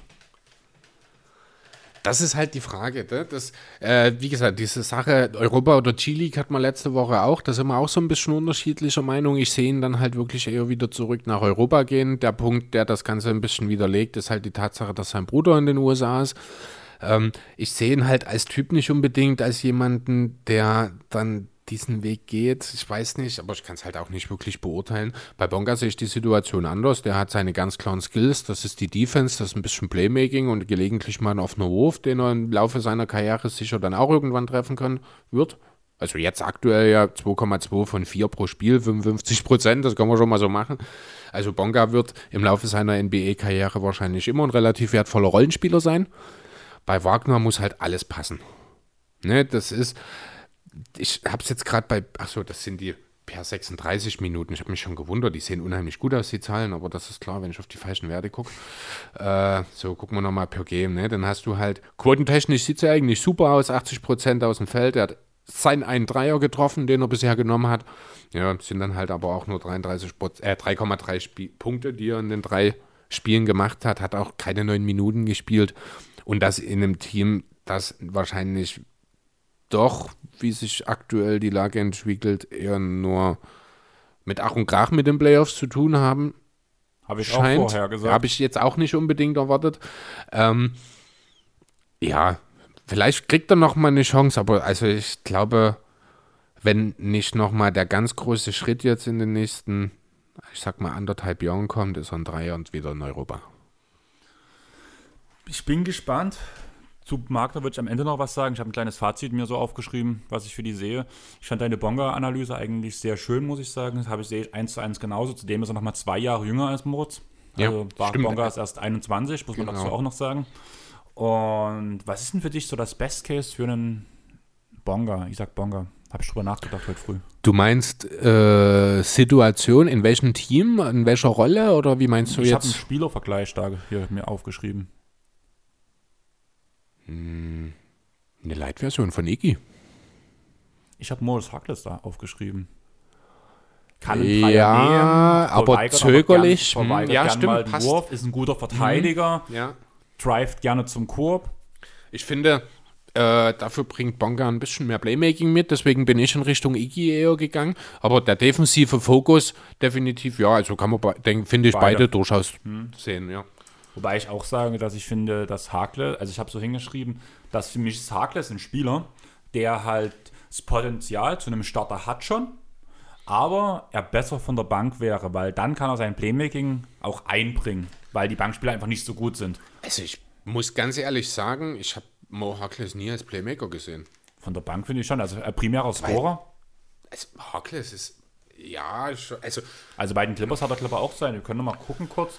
Aber bei den Clippers hat er, glaube ich, auch drei Assists pro Spiel gehabt, was ich für seine Position und für die Größe seiner Rolle eigentlich gut finde. Okay, also kann schon sein, das ist. Spielt er überhaupt noch in der Liga? Bei Knicks, glaube ich, oder? Ja, gut, sechs Spiele, einen halben Punkt, 0,8 Rebounds, 0,2 Assists dieses Jahr. In Miami schon. übrigens. Ah, stimmt, da war Sechs halt Spiele, ja. Hat dort sogar zweimal gestartet und acht Minuten gespielt.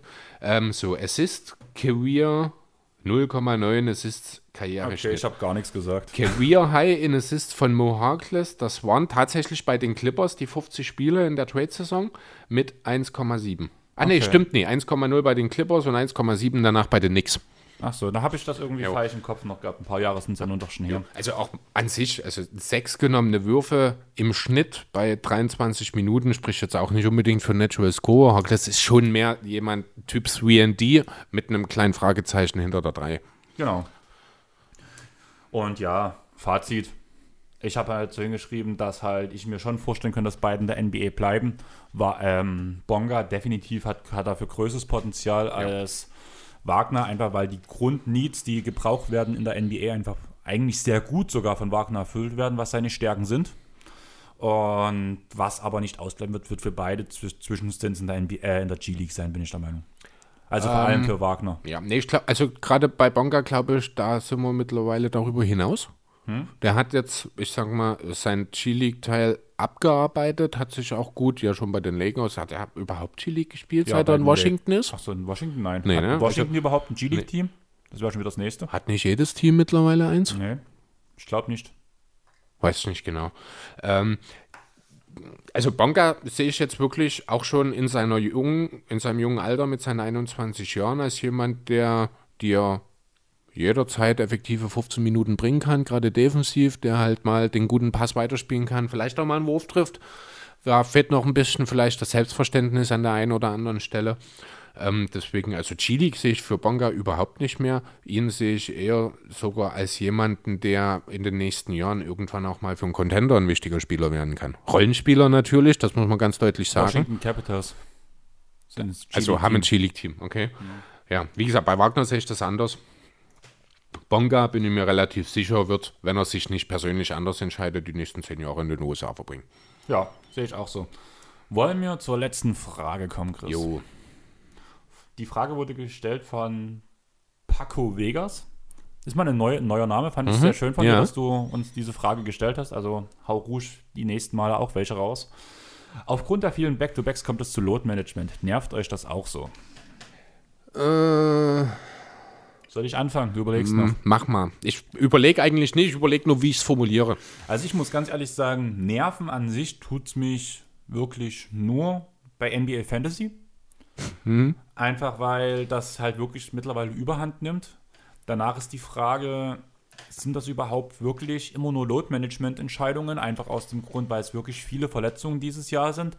Allerdings haben wir, glaube ich, genau dasselbe letztes Jahr. Da haben wir sogar einen separaten Pod nur über Verletzungen gemacht zum Saisonbeginn. Ja, ich glaube, ne? Und das habe ich, kam mir auch so ein bisschen in den Kopf. Klar, es wirkt gerade alles sehr viel und vor allem, glaube ich, die größeren Namen, die viel gerestet werden aufgrund von Verletzungen.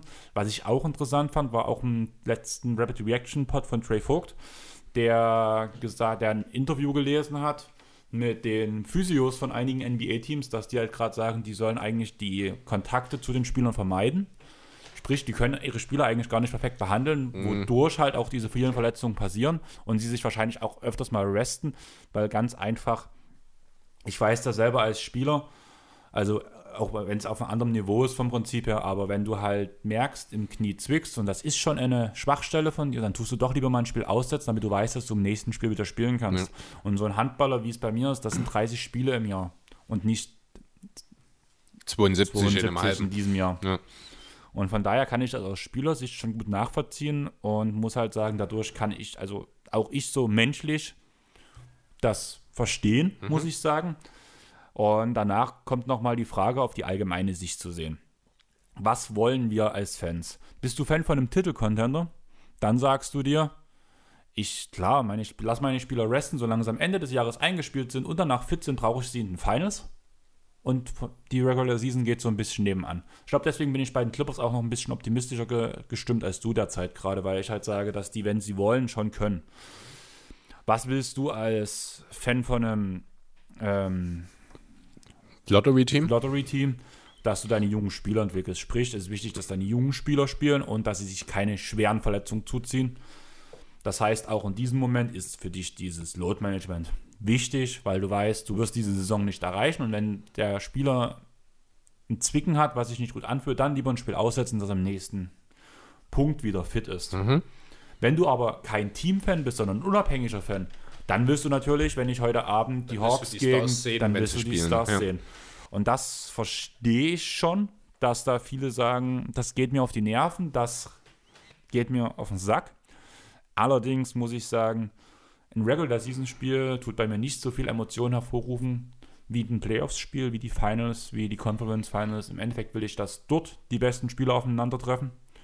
Und dann Ja. nehme ich das auch in Kauf, dass mal in der Saison viel, viel gerestet wird, muss ich sagen. Genau. Also grundsätzlich muss man erstmal sagen, Load Management ist ein reines Reg Regular Season Phänomen. Das finde ich, muss man ja an der Stelle nochmal rausheben. Dann ist es für mich so, Load Management ist nicht gleich Load Management. Na, du hast das Extrembeispiel Kawhi Leonard in den letzten beiden Jahren, das eine Jahr bei den Clippers und auch bei den Raptors, wo der Spieler im Grunde genommen mehr oder weniger selbst komplett entschieden hat, ob er spielt oder nicht. Ich würde dich gleich unterbrechen. Hast du mitbekommen, dass Kawhi diese Saison schon sein erstes Back-to-Back gespielt hat? Embiid auch? Und hast du mitbekommen, was Kawhi danach gesagt hat? Nee? Das hat sich ganz gut angefühlt, das Back-to-Backs. Ich glaube, es folgen weitere. Sieh an. Ja, aber also, so nebenbei. okay, ja, interessant. Also das ist auch genau das, worauf ich hinaus will letzten Endes. Ne? Also es gibt das Kawhi Leonard Management, äh, Load Management. Dabei Leonard Management. Ja, das gibt es mit Sicherheit auch. Ähm, das Kawhi Leonard Load Management, das ist ein absolutes Unding. Das kann nicht sein, dass ein Spieler selbst entscheidet, wann er spielt oder nicht. Dann müsste er für die Spiele, die er nicht spielt, dürfte auch nicht bezahlt werden. Punkt. Selbes Beispiel jetzt gerade diese Woche hochaktuell Kyrie Irving. Was war das denn schon wieder? Kyrie Irving is out due to personal reasons. Steve Nash weiß von nichts, er hat nicht mit Kyrie Irving geredet, er kennt diese personal reasons nicht. Am Tag danach wird er von den Journalisten gefragt, Nash hatte einfach keinen Bock zu spielen. Das muss doch aber nicht Strafe geben. Es wurde doch extra diese. Dafür musste, also wenn du mich fragst, das scheint ja nur offensichtlich nicht mal mit der Franchise, also auch ganz offensichtlich nicht mit der NBA abgesprochen zu sein. Das finde ich, kann man auch drüber reden, ob das nicht vielleicht sogar Arbeitsverweigerung ist. Mal ganz blöd gesagt, also mit der NBA muss nicht abgesprochen werden, warum Personal. Doch. Aber wenn ein Spieler gerade in Sachen Load Management, wo ja die Liga jetzt auch vor der Saison auch wieder was rausgegeben hat, ein Memo, dass diese Sachen eben unter. werden. Ja, genau. Und dann kommt halt so ein Querkopf wie Kyrie Irving, der sich nicht nur über seinen Coach, sondern über das gesamte Unternehmen NBA mit 30 Franchises, mit, ein, mit Tausenden von Mitarbeitern setzt er sich einfach so drüber hinweg. Das Ding, was ich gerade Sperr sagen den Menschen. Sorry, äh, lass mich ganz kurz noch. Sperr den. Der soll die nächsten zehn Spiele von, keine Ahnung, von Barbados meinetwegen aus zugucken. Ist mir egal. Der muss merken, dass Kyrie Irving nun mal auch nur ein kleines Rädchen in der großen Maschinerie NBA ist. Das Ding, was ich gerade sagen wollte, ist, dass eigentlich, du hast mir ja vor der Podaufnahme schon ein anderes Beispiel von Kyrie gesagt, ich glaube im Boston-Spiel war es irgendwie oder so. Genau, das erste gesagt. Jahr bei den Nets, also letzte Saison sozusagen, da gab es auch schon mal, das hat man dann mit einer kleinen Kniegeschichte oder sowas gemacht, aber da ist auch kurzfristig das Spiel gegen Boston. Und es ist nicht das Einzige, es ist nur das Einzige, was ich im Kopf habe. Es ist ein anderer Contender. Es ist dazu noch das Ex-Team. Also ich glaube, Kyrie hat ein Problem in der Regular Season mit bedeutenden, in Anführungszeichen, Spielen. Und was mir ist halt gerade, was, ich raus wollte, dass zumindest in der öffentlichen Wahrnehmung ja Kyrie nicht der Load-Management-Typ ist. Also in der öffentlichen Wahrnehmung. Muss Nö, man ganz ehrlich sagen. Weil er halt Bevor- ständig verletzt ist. Genau, bevor diese Aussage kam, die du jetzt gerade selber ja rausgehauen hast, Mhm. gerade hier, war das für mich nie so präsent bei Kyrie. Jetzt werde ich wahrscheinlich auch anders auf Aussetzung von Kyrie sehen, aber davor war das halt nie so im Fokus. Deswegen glaube ich nicht, wenn, weil es gibt ja diese Personal Reasons und da muss man, glaube ich, soweit ich weiß, keine genauen Angaben machen, weil es die Liga nicht angeht, wenn deine Oma gestorben ist oder sowas, extrem gesagt. Weiß ich nicht, ob das, muss ich ganz ehrlich Ich sagen. glaube, das kommt nur, dass diese Nachfragen kommen, wenn es sich häuft. In Zumal- ist. sind wir mal ehrlich, ein Spielerausfall due to personal reasons ist bisher, ich glaube, noch nie so ausgegangen, dass im Endeffekt niemand wusste, was das ist, weil ja die amerikanischen Journalisten meistens schon vor dem Spieler wissen, was eigentlich passiert. Ja, man hat auch mal, man tut bei sowas ja auch meistens dann auch irgendeine Knieverletzung und sowas vorschieben. Mhm. Oder halt, wie du es ja vorhin schon gesagt hast. Aber da einfach Kyrie sein Fehler war, das an die Öffentlichkeit zu tragen. Ja, richtig. Und dafür muss er bestraft Ja, werden. das meine ich ja auch. Also, da müssen Aber wir. ich sehe dort eher die Bestrafung innerhalb der Franchise als, als also diesen Nee. Grundsatz, diesen Grundsatz, ähm, die Liga hat festgelegt, wer Load Management macht, bekommt die und die Strafe. Punkt. Die wird Kyrie auch bekommen. Richtig, ich mir aber dann muss die sicher. Franchise noch mehr machen. Und das ist der Punkt. Ja. Du kannst nicht das NBA sagen, ja, bloß weil du so dumm warst zu sagen, sperren wir dich jetzt zehn Spiele, weil da Doch, gibt's, kannst du. Nein, da gibt es keine Rechtsgrundlage dafür. Lass mich dir das, das ist das Thema Arbeitsverweigerung, was ich meine. Wenn es wirklich so ist, ne, vielleicht, wir reden von Kyrie Irving, vielleicht hat er sich ja bloß fürs Mikro gestellt und wollte provozieren. Ne, vielleicht ist wirklich irgendwas gewesen, dann aber muss ich ganz ehrlich sagen, wenn so eine Antwort kommt, kann es keine schlimme pers persönliche Problematik sein, denn dann stelle ich mich danach nie hin und provoziere mit solchen Aussagen. Ich denke, dass hier einfach wirklich Kyrie keinen Bock hatte. ja, glaube ich dir. Und auch. wenn das so ist und wenn er sich öffentlich hinstellt, dann finde ich, ist die Liga in der Lage, weil das ist Arbeitsverweigerung. Er hat dann ganz klar gegen seinen Arbeitsvertrag ja, verstoßen. das hat er einmal gemacht. Du kannst ihm das Gehalt von Das dem, einen, von, dem einen, von dem einen Spiel danach. du kannst ihn dafür äh, bestrafen. Du kannst ihm Geld, du kannst ihn sperren. Er hat einen, es ist ein Vertragsbruch. Er hat arbeitsrechtlich Vertragsbruch begangen. Okay, er hat arbeitsrechtlich Vertragsbruch begangen. Was ist schlimmer? Ein Spiel auszusetzen, weil du keinen Bock hast, oder einen anderen Spiel ins Gesicht zu rotzen? Ah, das sind zwei völlig unterschiedliche weiß, Geschichten. ist rein vom es ist, keins von beiden ist gut. Ja, Ich will das nicht ein, vergleichen. Ein Schlag ins Gesicht bringt dir zwei Spiele Sperre oder ein Spucken ins Gesicht zwei, drei Spiele Sperre. Da kannst du jetzt Kaiwi für so eine Aktion nicht zehn Spiele sperren. Wieso? Außer Das- du nee, machst das das, als Franchise. Ich sehe da, ich sehe die, ich sehe dort die Netz im Muss Ja, was natürlich, unternehmen eine und nicht die Liga. Suspendierung dann, ja. Äh, ich finde, es haben beide eine gewisse Verantwortung dort. Die Liga einfach, ne, also die ganze NBA ist ja ein Franchise-System. Letzten Endes ist ja Adam Silver persönlich der Chef von jedem einzelnen Spieler.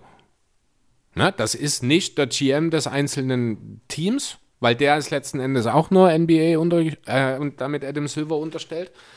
Aber letztlich muss dort, äh, es muss von beiden Seiten was kommen, Auf finde ich. jeden Also Fall, ich aber finde es ich- unmöglich, was Irving dort abzieht. Ja, verstehe ich, aber deswegen sage ich halt, die NBA an sich, die hat eine Regelung für Load Management, für ich habe keinen Bock. Da gibt es eine Regelung. Ich glaube, für ich habe keinen Bock, in dem Punkt gibt es keine Regelung. Ja, du weißt, du weißt, was ich meine. Und das müssen sie einfach so durchsetzen, wie es drin steht. Und egal, was da noch für Aussagen kommen, das muss so durchgesetzt werden. Einfach aus dem Grund, weil dann andere Teams sagen könnten, ja, weil wieder mal ein Load-Management-Fall auftritt. Ja, aber in dem Fall habt ihr ja mal anders von der Norm entschieden. Wäre das Ja. vielleicht auch eine Möglichkeit? Deswegen finde ich, dass die Liga an sich schon nach dieser Regelung, nach dem, was sie festgelegt haben, entscheiden müssen.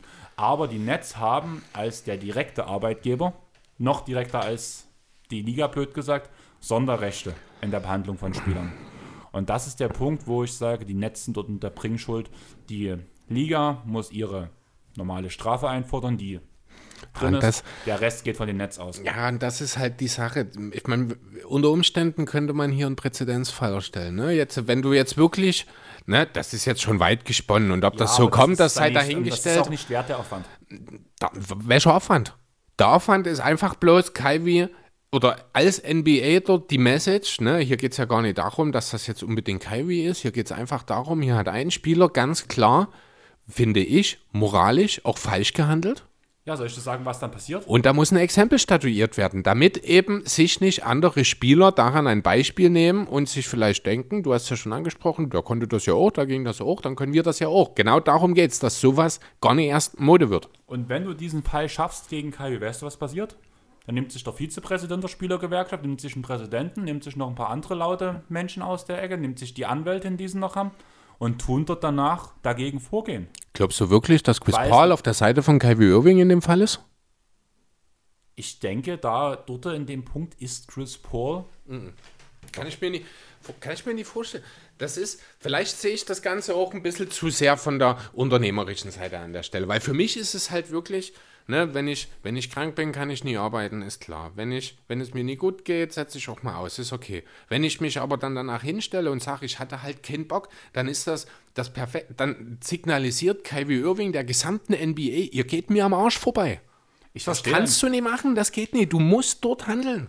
Ich verstehe deinen Punkt. Und wir sind uns ja auch einig. Wir sehen bloß andere Organe innerhalb des Systems, die dagegen Ja. vorgehen müssen. Das ist der einzige Grund, wo wir uns ja gerade in der Meinung unterscheiden. Mag sein. Deswegen Also würde ich ich- jetzt auch nicht weiter über das Thema diskutieren wollen. Nee, ich würde noch ganz kurz, weil nochmal allgemein aufs Load-Management zurückkommen. Ich habe mich jetzt auch, kriegt mich gerade tierisch auf, diese Kyrie-Geschichte. Deswegen will ich das Ähm, gerade. ja, nee, also Load-Management generell einfach nochmal ist natürlich eine Sache, die äh, in der modernen Medizin natürlich äh, durchaus seine Bewandtnis hat. Dass es das vor 15, 20 Jahren noch nicht gab, lag einfach daran, dass die medizinischen Möglichkeiten dort noch nicht so waren. Generell müsste man das redet man ja auch schon seit Jahren drüber, die allgemeine Belastung in der NBA vielleicht steuern. Das ist jetzt aktuell noch schwieriger möglich. Deswegen ist es völlig okay, wenn man hier und da mal ein Spiel aussetzt. Man muss sich halt die Frage stellen, welches Spiel und macht das Sinn?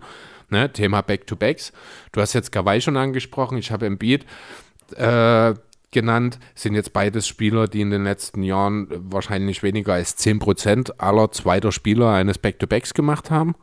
Das wird sich dieses Jahr definitiv ändern, weil halt auch die Liga entsprechend reagiert hat. Fakt ist aber gleichzeitig auch, dass äh, die Spieler und vor allem auch die Teams darauf achten sollen, äh, in welchen Spielen ausgesetzt wird. Ne? Ja. Und da sind wir halt auch schon wieder, ich muss nochmal Kyrie Irving sagen, weil es ist nun mal, es ist nun mal das Spiel der Nets gegen die Sixers, das sind zwei Ostcontender, die gegeneinander spielen, das ist ein National TV Game, nehme ich an, gewesen, ich weiß es nicht genau, wo ohnehin schon ein Durant fehlt, wo der Dinwiddie ohnehin schon fehlt und dann nimmst du quasi den Fans? Ja, ich, ich versuche gerade zu überlegen, da wie viel beste Spieler Kyrie Irving in der Matchup dann ist. Wahrscheinlich trotzdem noch der zweitbeste nach Embiid. Ja, definitiv. Ne? Und der, den nimmst du dann auch noch raus. Beziehungsweise er nimmt sich selbst raus. Das ist dann schon wieder die Form von Load Management. Das ist das, was die Liga nicht will, weil das eben auch die Spiele sind, die die Fans holen. Es gibt nun mal keine Leute, die ins Stadion müssen. Umso wichtiger ist das TV, sind die Einschaltquoten. Umso wichtiger ist es, dass in den wichtigen Spielen die wichtigen Leute auch da sind. Da muss man halt hin, dass dann vielleicht mal ein Russell Westbrook oder ein Bradley Beal, weil ich die Namen gerade vor mir sehe, dann vielleicht mal ein Spiel gegen Charlotte aussetzen. Ja, da ist drauf geschissen. Aber gegen die Bucks, die Sixers, die LA-Teams sollen die besten Spieler dann natürlich auch in den besten Spielen mit auftreten. Jupp. Sehe ich ganz genauso. Wir sind kurz vor der 2-Stunden-Marke, Chris. Ich würde sagen, wir runden Reicht das Thema auch. jetzt ab. Was machst du heute noch? Ich fahre jetzt noch zum Kumpel, werde noch ein bisschen rumchillen, werde dann wahrscheinlich heute Nachmittag, Abend vielleicht abmischen oder morgen dann, wirst du dann sehen. Ich habe eigentlich nichts Großartiges jetzt geplant für morgen. Ich will vielleicht Rennen gehen morgen. Von daher, ah, da kriege ich das auf jeden Fall rein. Vielleicht haust du es direkt in die Cloud rein oder du Mal schauen. Haust, wirfst es vielleicht einfach selber noch zu Anker hoch. Das Titelbild hast du schon. Eins nach dem anderen. Okay. Jo, bei mir halt noch, ich treffe mich dann noch mit einer Freundin, mache einen Guacamole selber und einen Aioli-Dip und wollen dazu halt. Kennst du den Film Movie 43? Nein. Ah, weil du gerade Guacamole sagst. Movie 43 ist ein Film, der besteht aus vielen Kurzfilmen, super besetzt, also in allen, also überall Stars dabei. Halle Berry spielt mit, Emma Stone, Chloe Grace Moretz und noch unzählige andere, Hugh Grant und Hugh Jackman. Und es ist eine Comedy, also wirklich eine Anreihung von Comedy-Filmen und da gibt es halt eine Szene oder einen Film davon. Da spielen Halle Berry und ich weiß gar nicht wer noch, die sind in einem Blind Date. Und aus dem Blind Date entwickelt sich ein Wahrheit- oder Pflichtspiel.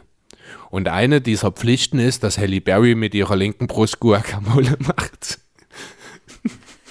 Du weißt, wie ich von solchen, was ich von solchen Witzen Ja, halte. das ist nicht deine Art von Humor, ich weiß, aber jemand, der mal völlig zusammenhanglos einfach ein halbes Dutzend Kurzfilme in 90 Minuten aneinandergereiht haben will und jede Menge zu lachen haben will, den kann ich nur Movie 43 empfehlen. Schaut ihn euch an, ihr werdet eine Menge Spaß dabei haben. Wir werden heute nicht 90 Minuten vom Fernseher wegkommen. Wir wollen heute, wenn alles gut läuft, alle drei Herr der Ringe-Filme durchbingen. Das wird wohl nichts in 90 Minuten. Nein, das haben wir nicht mal die Hälfte vom ersten weg. Von daher, also ich hoffe, dass wir um drei ungefähr fertig sind so in der Nacht. Mal gucken, ob das funktioniert. Dazu wird es Mhm. jede Menge Glühwein und ein bisschen Bier geben, denke ich mal. Vielleicht einen ein oder anderen Schnaps. Deswegen werde ich irgendwie, wenn ich jetzt drüber nachdenke, wahrscheinlich morgen nicht laufen gehen. Auf jeden Fall danke, dass ihr den Tag mit uns verbracht habt. Je nachdem, um welche Oder Uhrzeit die ihr das zwei hört. Stunden zumindest. zwei Stunden. Ich hoffe, euch hat es genauso viel Spaß gemacht wie uns, also zumindest auf meiner Seite. Ich fand den Pod heute, wie gesagt, schon in der Mitte gesagt, sehr geil. Mhm. Und es hat sich eigentlich nur noch mal gesteigert, muss ich sagen. Also auch der NBA-Talk war heute sehr rund, sehr schön, hat sehr viel Spaß gemacht. Jo. Hat mich vor allem motiviert, mich nicht nochmal hinzulegen heute. Ja, vor allem muss ich sagen, habe ich jetzt, ich glaube, meine Erkenntnis aus dieser Woche ist, ich muss mich gar nicht vorbereiten, es geht doch so. Du machst das schon. Und Chris hat mir am Montag geschrieben, ich bin demotiviert, ich habe keinen Bock. Und Ich verlasse mich inhaltlich diese Woche komplett auf dich, habe ich, ich glaube, geschrieben. Ne? ja, und was ist passiert, Chris? Willst du es erzählen? Was meinst du? Was, was passiert ist nun heute mit inhaltlich? Du Ach so. dich. Ja, nur du hast alles. Also ich bin quasi völlig ohne Unterlagen hier. Ich habe mir ein bisschen was hier zu den Ereignissen dieser Woche, aber rein NBA-technisch habe ich null Vorbereitungen, null Stichpunkte, gar nichts. Und ich stehe auf einmal, anstatt mit meinem Handy, wo drei, vier Notizen drauf sind, mit Auf einmal Zetteln mit der, ja, genau. Ja, ach, das meinst du, ja, genau. Du hast quasi mehr Zettel als ich normalerweise. Ja, ich glaube, mit Vieren bin ich tatsächlich eher selten hier gewesen. Dann, ne? Also gut, andererseits, selbst jetzt mit den zwei Punkten, die ich nur habe, bin ich auch bei anderthalb gelandet. Ne? Na, ungefähr dasselbe wie bei mir halt Ja, ungefähr. genau. Aber ja. Ich würde sagen, wir machen die Sache jetzt rund. So, wollen wir, wollen wir einen schönen ein schönes Geräusch, wie ich meine Heizkissen löse, als Ende nehmen? Ja, ich würde gerne noch Werbung machen. Ach so, dann mach noch, mach noch Werbung. Weil, wir haben es schon gesagt, eigentlich habt ihr uns immer bloß auf Instagram Fragen geschickt. Wäre cool, wir versuchen es beide durchzusetzen, wenn wir QAs machen, dass wir es auch auf Facebook posten und auf Twitter. Natürlich kommt es weiterhin auch auf Instagram, dass ihr auf allen drei Plattformen uns folgt, mit uns diskutiert, uns anschreibt, wenn ihr Fragen habt.